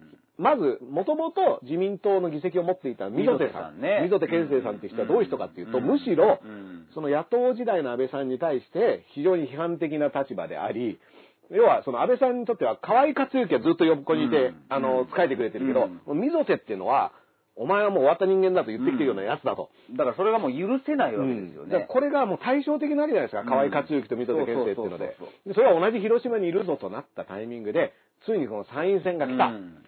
これで、その時に、まあ理屈としてはですよ、広島っていうのはもともと自民党、溝手さん一人で56万票取ってて、うん。で、その二人目の、あの、議席を取った人は19万票だったと。だからこれ、溝手の票が半分になって28とか、28万票でも、二人取れるっていう二人取れるっていう計算は成り立つ。う大義名分は成り立つ。だから、ここはもう自民党で2議席取っちゃおうよみたいな話になったんだけど、地元県連は大反対したんだよね。でずっと溝手で行ってきたわけだから、その自慢とか、その関係ん。作りとかも全部その溝手さん中心にうん。広島でやってきたのを、急に県議上がりのね、うんで、しかもその河合克行さんっていうのは広島なんだけど、うんさっき鹿島さんが言ったように、うん友達がいなくて、うんで権力者にすり寄ってっていう人をやってるから、地元の自慢もないわけじゃないですか。そうそうそうそうそう。で、地元の自慢もないような人が奥さんを、だから奥さんしかいなかったっていう。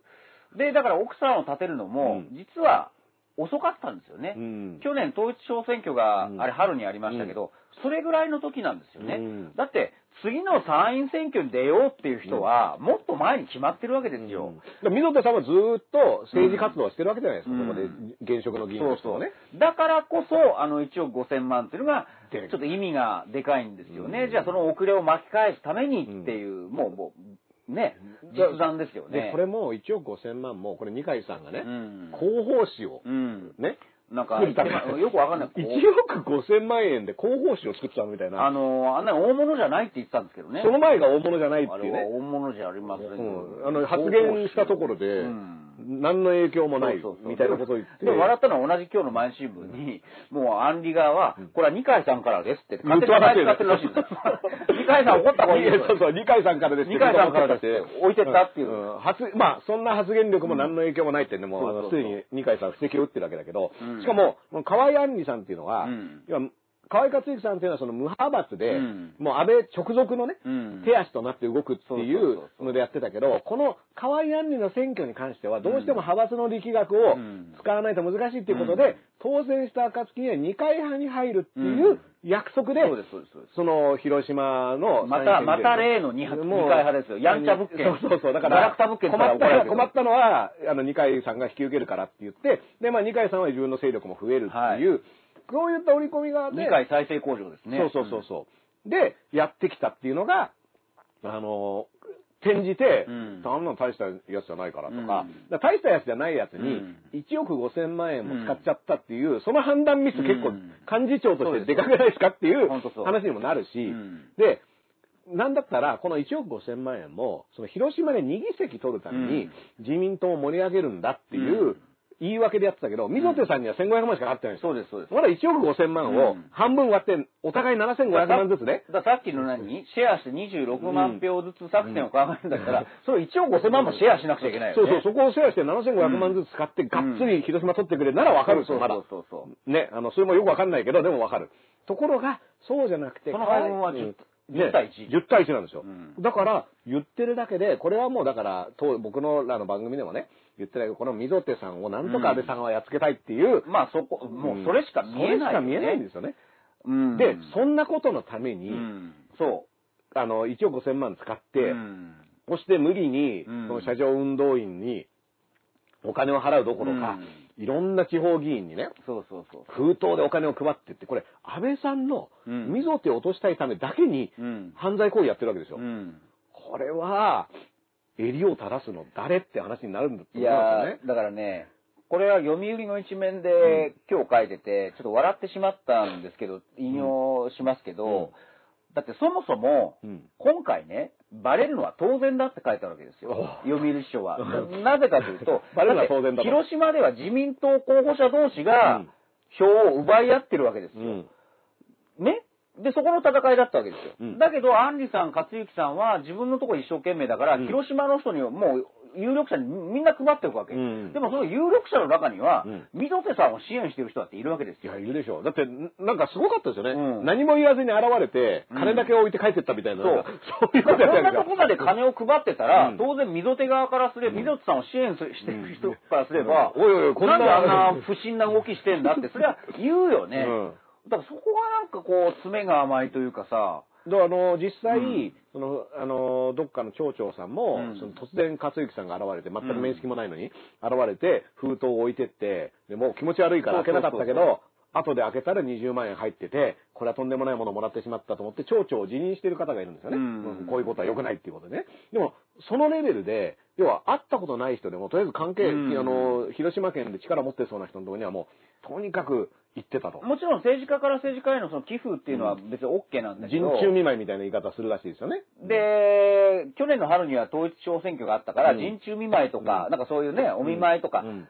でもそれって、じゃあ毎年やってんのかとか、うんそういうあの、イレギュラーなもの、あの、うんレギュラーなものじゃないんですよね。うん急に、急になんですよ。アンリさんが出るってなってきて、うんだそれはじゃあもう人中見舞いを超えた何かだろうなっていうのが、うん今回のポイントですよね。いや、だから、全然習慣ではそんなことやってなかったんで、突然現れてお金を置いていくっていう、うん。あの、ことが、まあ、とにかく、まあ、目立っていて、で、検察もだからそういう100人ぐらいの事情聴取をして、録画もしてると。そうそう証言に関してね。うん。で、今回もお金を受け取った人はうん、どうやらその逮捕しませんよっていう、それはだから情報提供してもらって、その代わりまあ大物の河合夫妻をやっつけますっていう、取引みたいなもん。うん、ことになってるんだけど、うん。まあこれはだから、なんでこんなことになったんだろうっていうのがさっき言ったその溝手案件でしかなかったとしたら、うん。僕は非常にそれはうん。大問題ですよっていうふうに思うのが、安倍さんは記者会見ではね、我々国会議員全全員がね、うんみんなが襟を正しみたいな話で、河合っていう名前すら言わないんですよね。はいはいはい。そう。そうそうそう。あれだけ、あれだけ側近だったのに、もうあれだけもう可愛がってたのに、もう昨日。だって手足ですよ。手と足と目と口ですよ。えっ、とね、我が党所属であった現職うん国会議員、うん名前も出さなかった。名前かわいそうじゃん。かわいそうですよ。まあ、まあ、かわいっていう、なんかかわいそうってなんか被っちゃってややこしいんだけど。可愛いっぽいっていう意味ではないですよ。名前も、だから、前もそうだったですね。うん黒川さんの時、検察の時、検察の話題は一切うん口から、だから好きな子の名前は意識しすぎて言えないみたいな感じ。安倍さんそういうとこあるうんんですちょっとあの、名前言うとバレちゃうみたいなね。そうそうそううん気持ちがバレちゃうみたあいな。のーうん顔が真っ赤になっちゃうとかそういうのがあるからね。うん名前を言わないっていう安倍さんが名前を言わない時っていうのは本命なんだなっていうのがわかるんですよね。うん昭恵っていうのはどれぐらい言うんだろうな。ねうんうん、妻、うん、妻。そうだね。私の妻が。ね。で、これ、とどめを言うと、こんな記事もあったんですよ。だから、うんこれなん、と、毎日新聞だったかなそう、これは毎日新聞で、要は、総理案件だと。ね出ましたよ。これ聞き覚えありますよね。聞き覚え総理案件。そう、これは総理案件だから、あの、広島県連の関係者党本部からこう説明されたという。あと、官邸の意向って言われた人もいる。だからこれこの二つどっかで聞いたことありますよね総理案件、官邸の文部、文科省を駆け巡ってた文書そうそうそうに書いてあったやつ？みたいな。全く同じことだよ、だから。うんだからよくね、森かけとか桜、まだ言うのかやってんのかって言うんだけど、繋がってんだよ、だって。やってること一緒なんですよ。総理だ案件うんなんだったら森友賭けの時に、うんちゃんと、うん。これを操作して、ちゃんと調べてたら、うんこの河合案件とかなかったかもしれないんですよ。そ桜を見る会もなかったかもしれないっていう意味では、う。で、なったら、総理案件とか、官邸の意向とかもなしにしよう。うんで、なったらもう NG ワードにしよう。うん。でも去年の春の時点でこれがまだ官邸の意向だから、総理案件だからって言ってみんなを納得させちゃうっていう手法が続いてるってことは、森影桜は全然懲りてないってこと懲りてないだからクリアになってないから。クリアになってないし、言ったら、ね、その、僕らが納得したしないじゃなくて、官邸側がうん一切反省してないんですよ懲りてないってことなん同じことやってる使えるってことだから。うんまだだってこれ、いや、総理案件だから、え、それってこの間問題になりますよ。いや、あれはもう片付いたからいいんだよ、みたいな。で、問題になりましたよね。すら言えないんです、多分。誰もね広島とかね。総理案件って言っていいんですかあみたいな。あそうですかうんみたいなこれ、たらい落ちてこないんだ、みたいなね。多分また、あれ、また同じこと言ってるってうんちょっと感動したと思うんですけど、あ、俺のところにも総理案件が、みたいなね。あうん、本当にあるんだ。本当に総理案件ああるんだ、みたいなね。うんこれが、だから。同じこと言ってるんですよ、だから。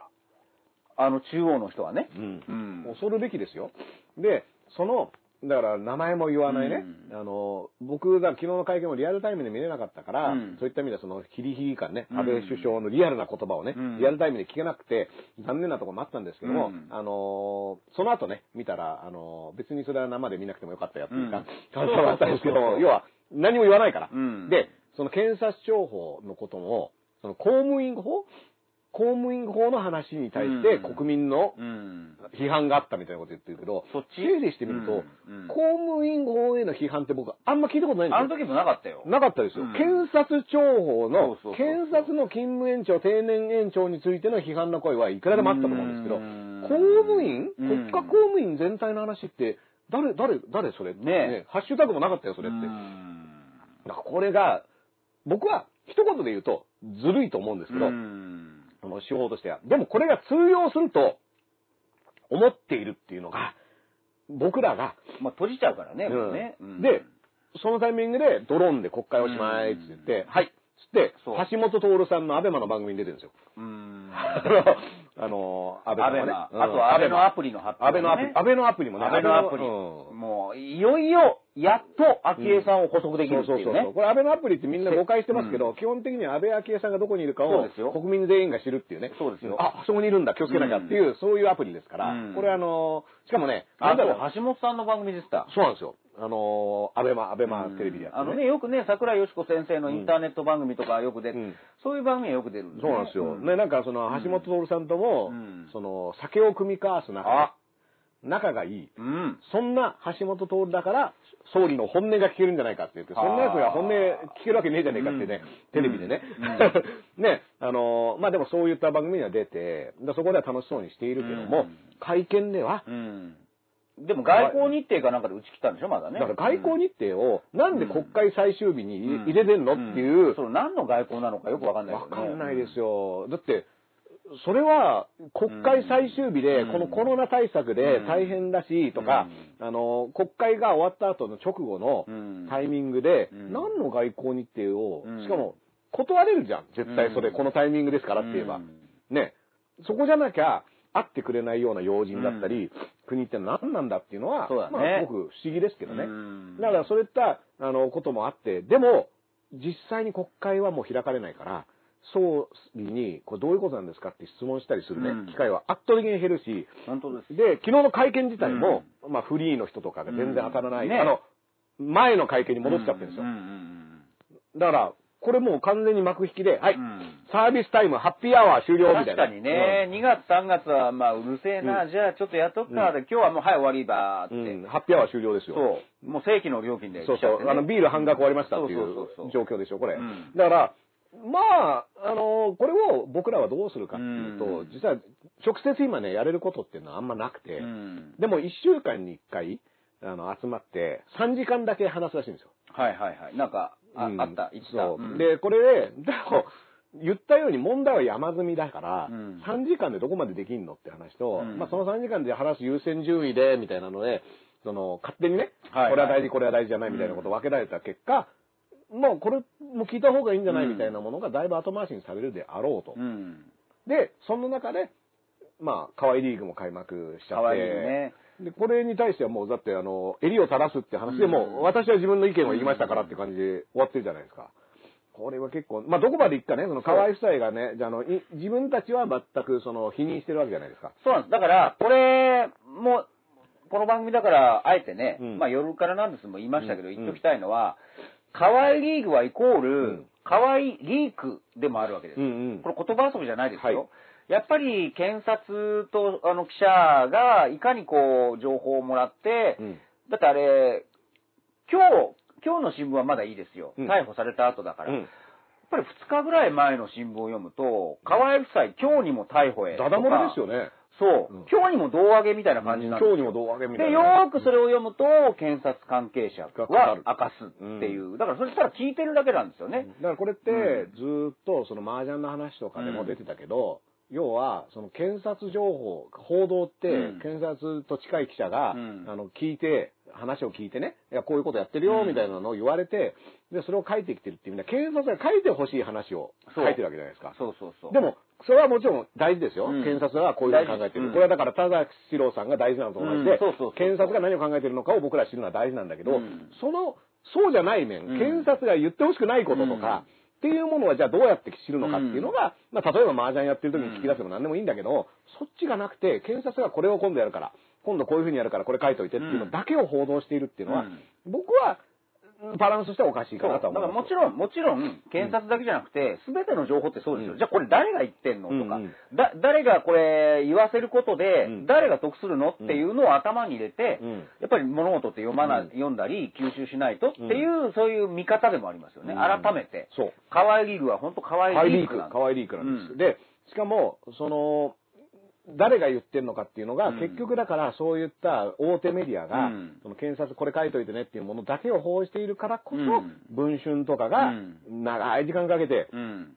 調べたっていうものが、の価値が上がっちゃって、そうそうそうそう。全部今文春じゃないですか。あれもすごいよね。まず最新号、うんまあお金出してよ読めば面白いと思うんですけど、もともとほら、河合リーグって、うん最初はあの、ウグイス城の話だったじゃないはい。社長ね、社長運動倍額以上払ってたみたいなね。で、12人だかが、要は2枚の領収書もらってたわけでしょ、で、期間中とその前の別々でうん、1万5千3万円で、別々に領収書分けてた。うん。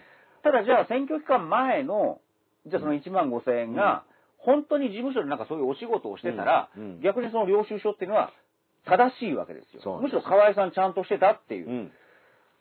うん。ってことは、文春としては、うん。じゃあこれ、1万5千円じゃなくて3万円、なんか、本当はルール超えても、あの、もらいましたよねっていうと、言うやつはいないから、はいそうです。うん逆にあの、聞き方として、その、いわゆる、ウグイス上的な仕事する前からうん事務所でお仕事をしてましたかっていう、そういう当て方そういう質問をしてる。そうすると、うん10人中のほとんどが、うんまあ、あの、いや、してませんっていう。で、それで裏が取れた。じゃあ、この領収書をせられるかと。そうなんか、あれ、じゃあ2つあるけどやってないんですよねっていう話になるわけ。でその、その当て方も、びっくりしたのが面白かったのが、もう本当映画と同じで、12人のうち、順々に行くと、ん当然、そう口裏合わせが横でね、なんかこういうの来たよ、文春来。LINE メール一つで、うん。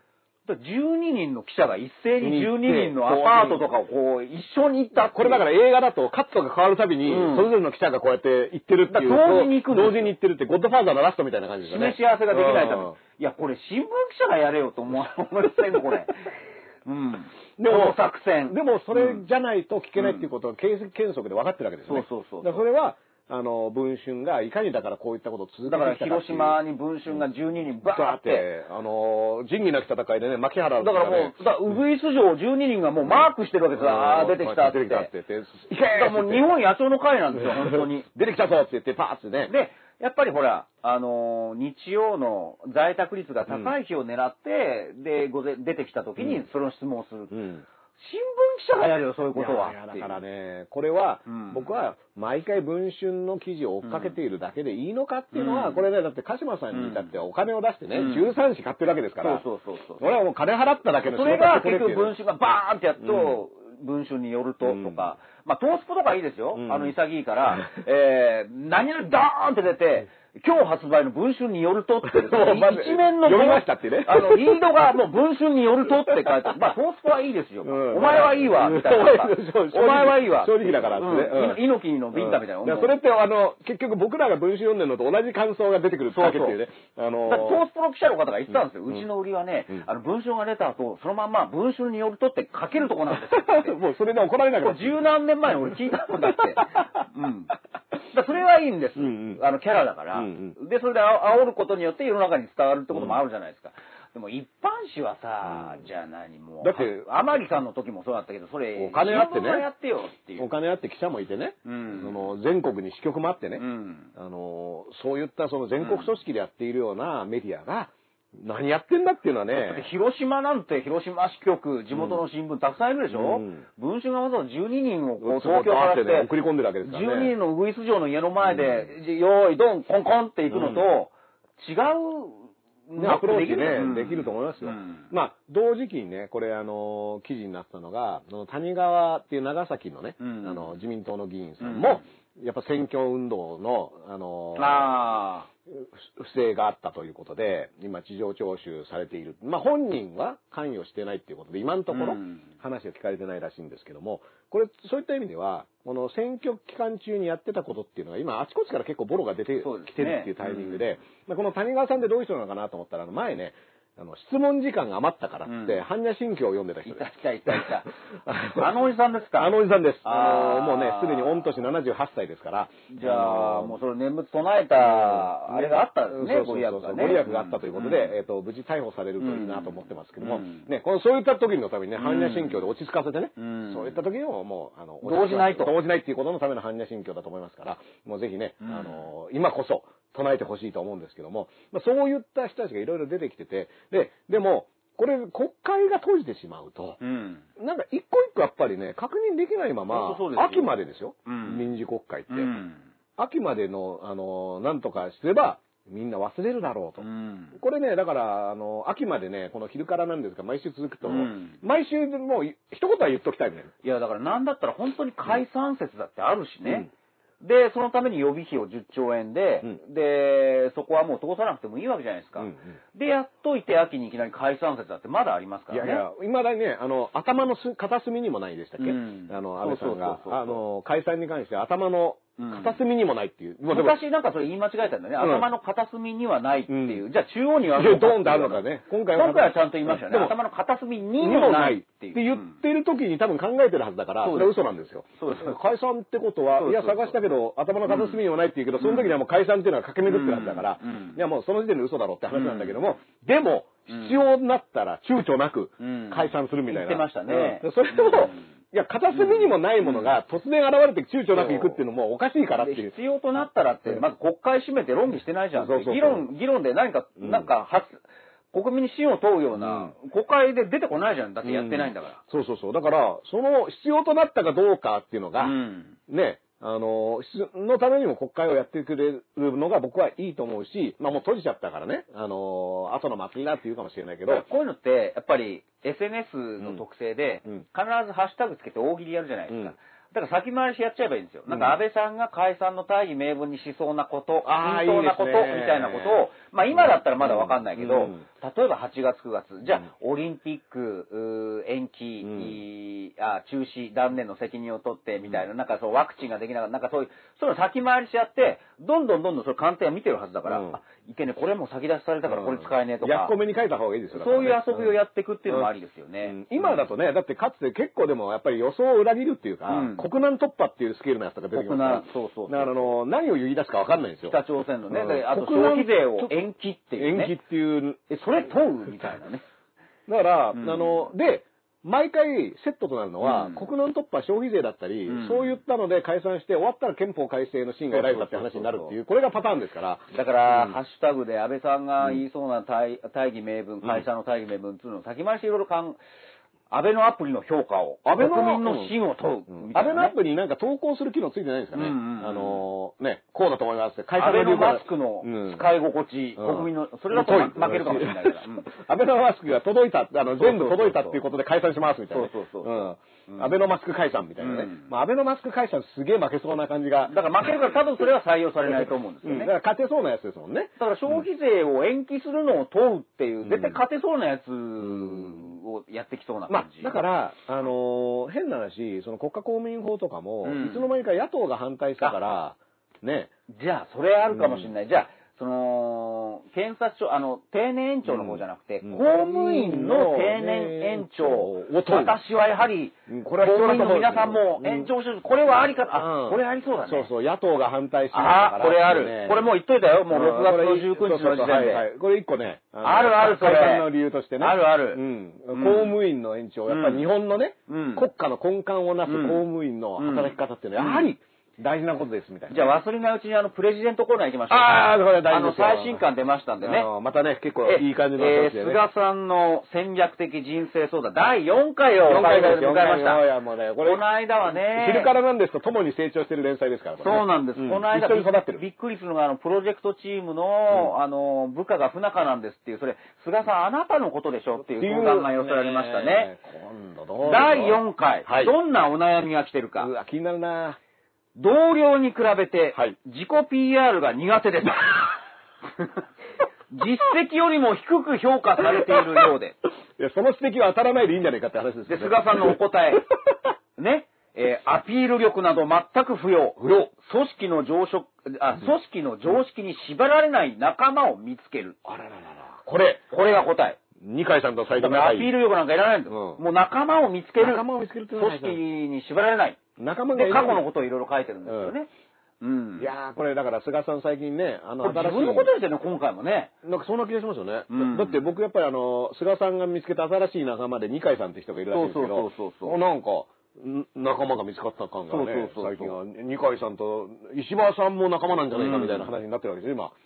だからまずは自分の強み、型を見つけて、具体的な実績を出せるよう努力すること。うんで、そういう仲間と、たまにはね、うんえー、縦割り的な対応を乗り越えて、みたいなことで、派閥を乗り越えて的なね。えーそこで過去に挙げた名前が山本一太、河野太郎っていう、なんかふわっとした名前が出てくるんですけど、あれで、あの、バンドマンとかね。そうですそうですん山本一太さん、今、えっと、群馬でしたっけ？そうです群馬県知事ですよね。すごいですね。うん。常識に縛られない仲間を見つけるアピール力なんでいらないんですよって、これ今自分に生かしてますよね。もう、もう、だから、うん影が薄いって言われたタイミングで、いや、アピールなんかあの安倍チムームの中じゃなくて、そう。違う、仲間を見つければいい他に縛られない仲間いないかなって今探してるわけですよ、菅さんは。ね、で菅さんは、でもこれ自信を持って書いてるってことは、うん。ちゃんと、最近は二階さん、石破さんと仲いいですから、そうそうそうそう、新しい仲間を探しつつあるんだなっていうのが、うん。まあ今回の菅さん情報でした。はい。これ菅さんからのお手紙だと僕は思ってますね、よね。菅さんからのね、あの、ええ。交換書、往復書簡。菅さんからのお手紙買うために僕これ780円月に2回払ってますからね。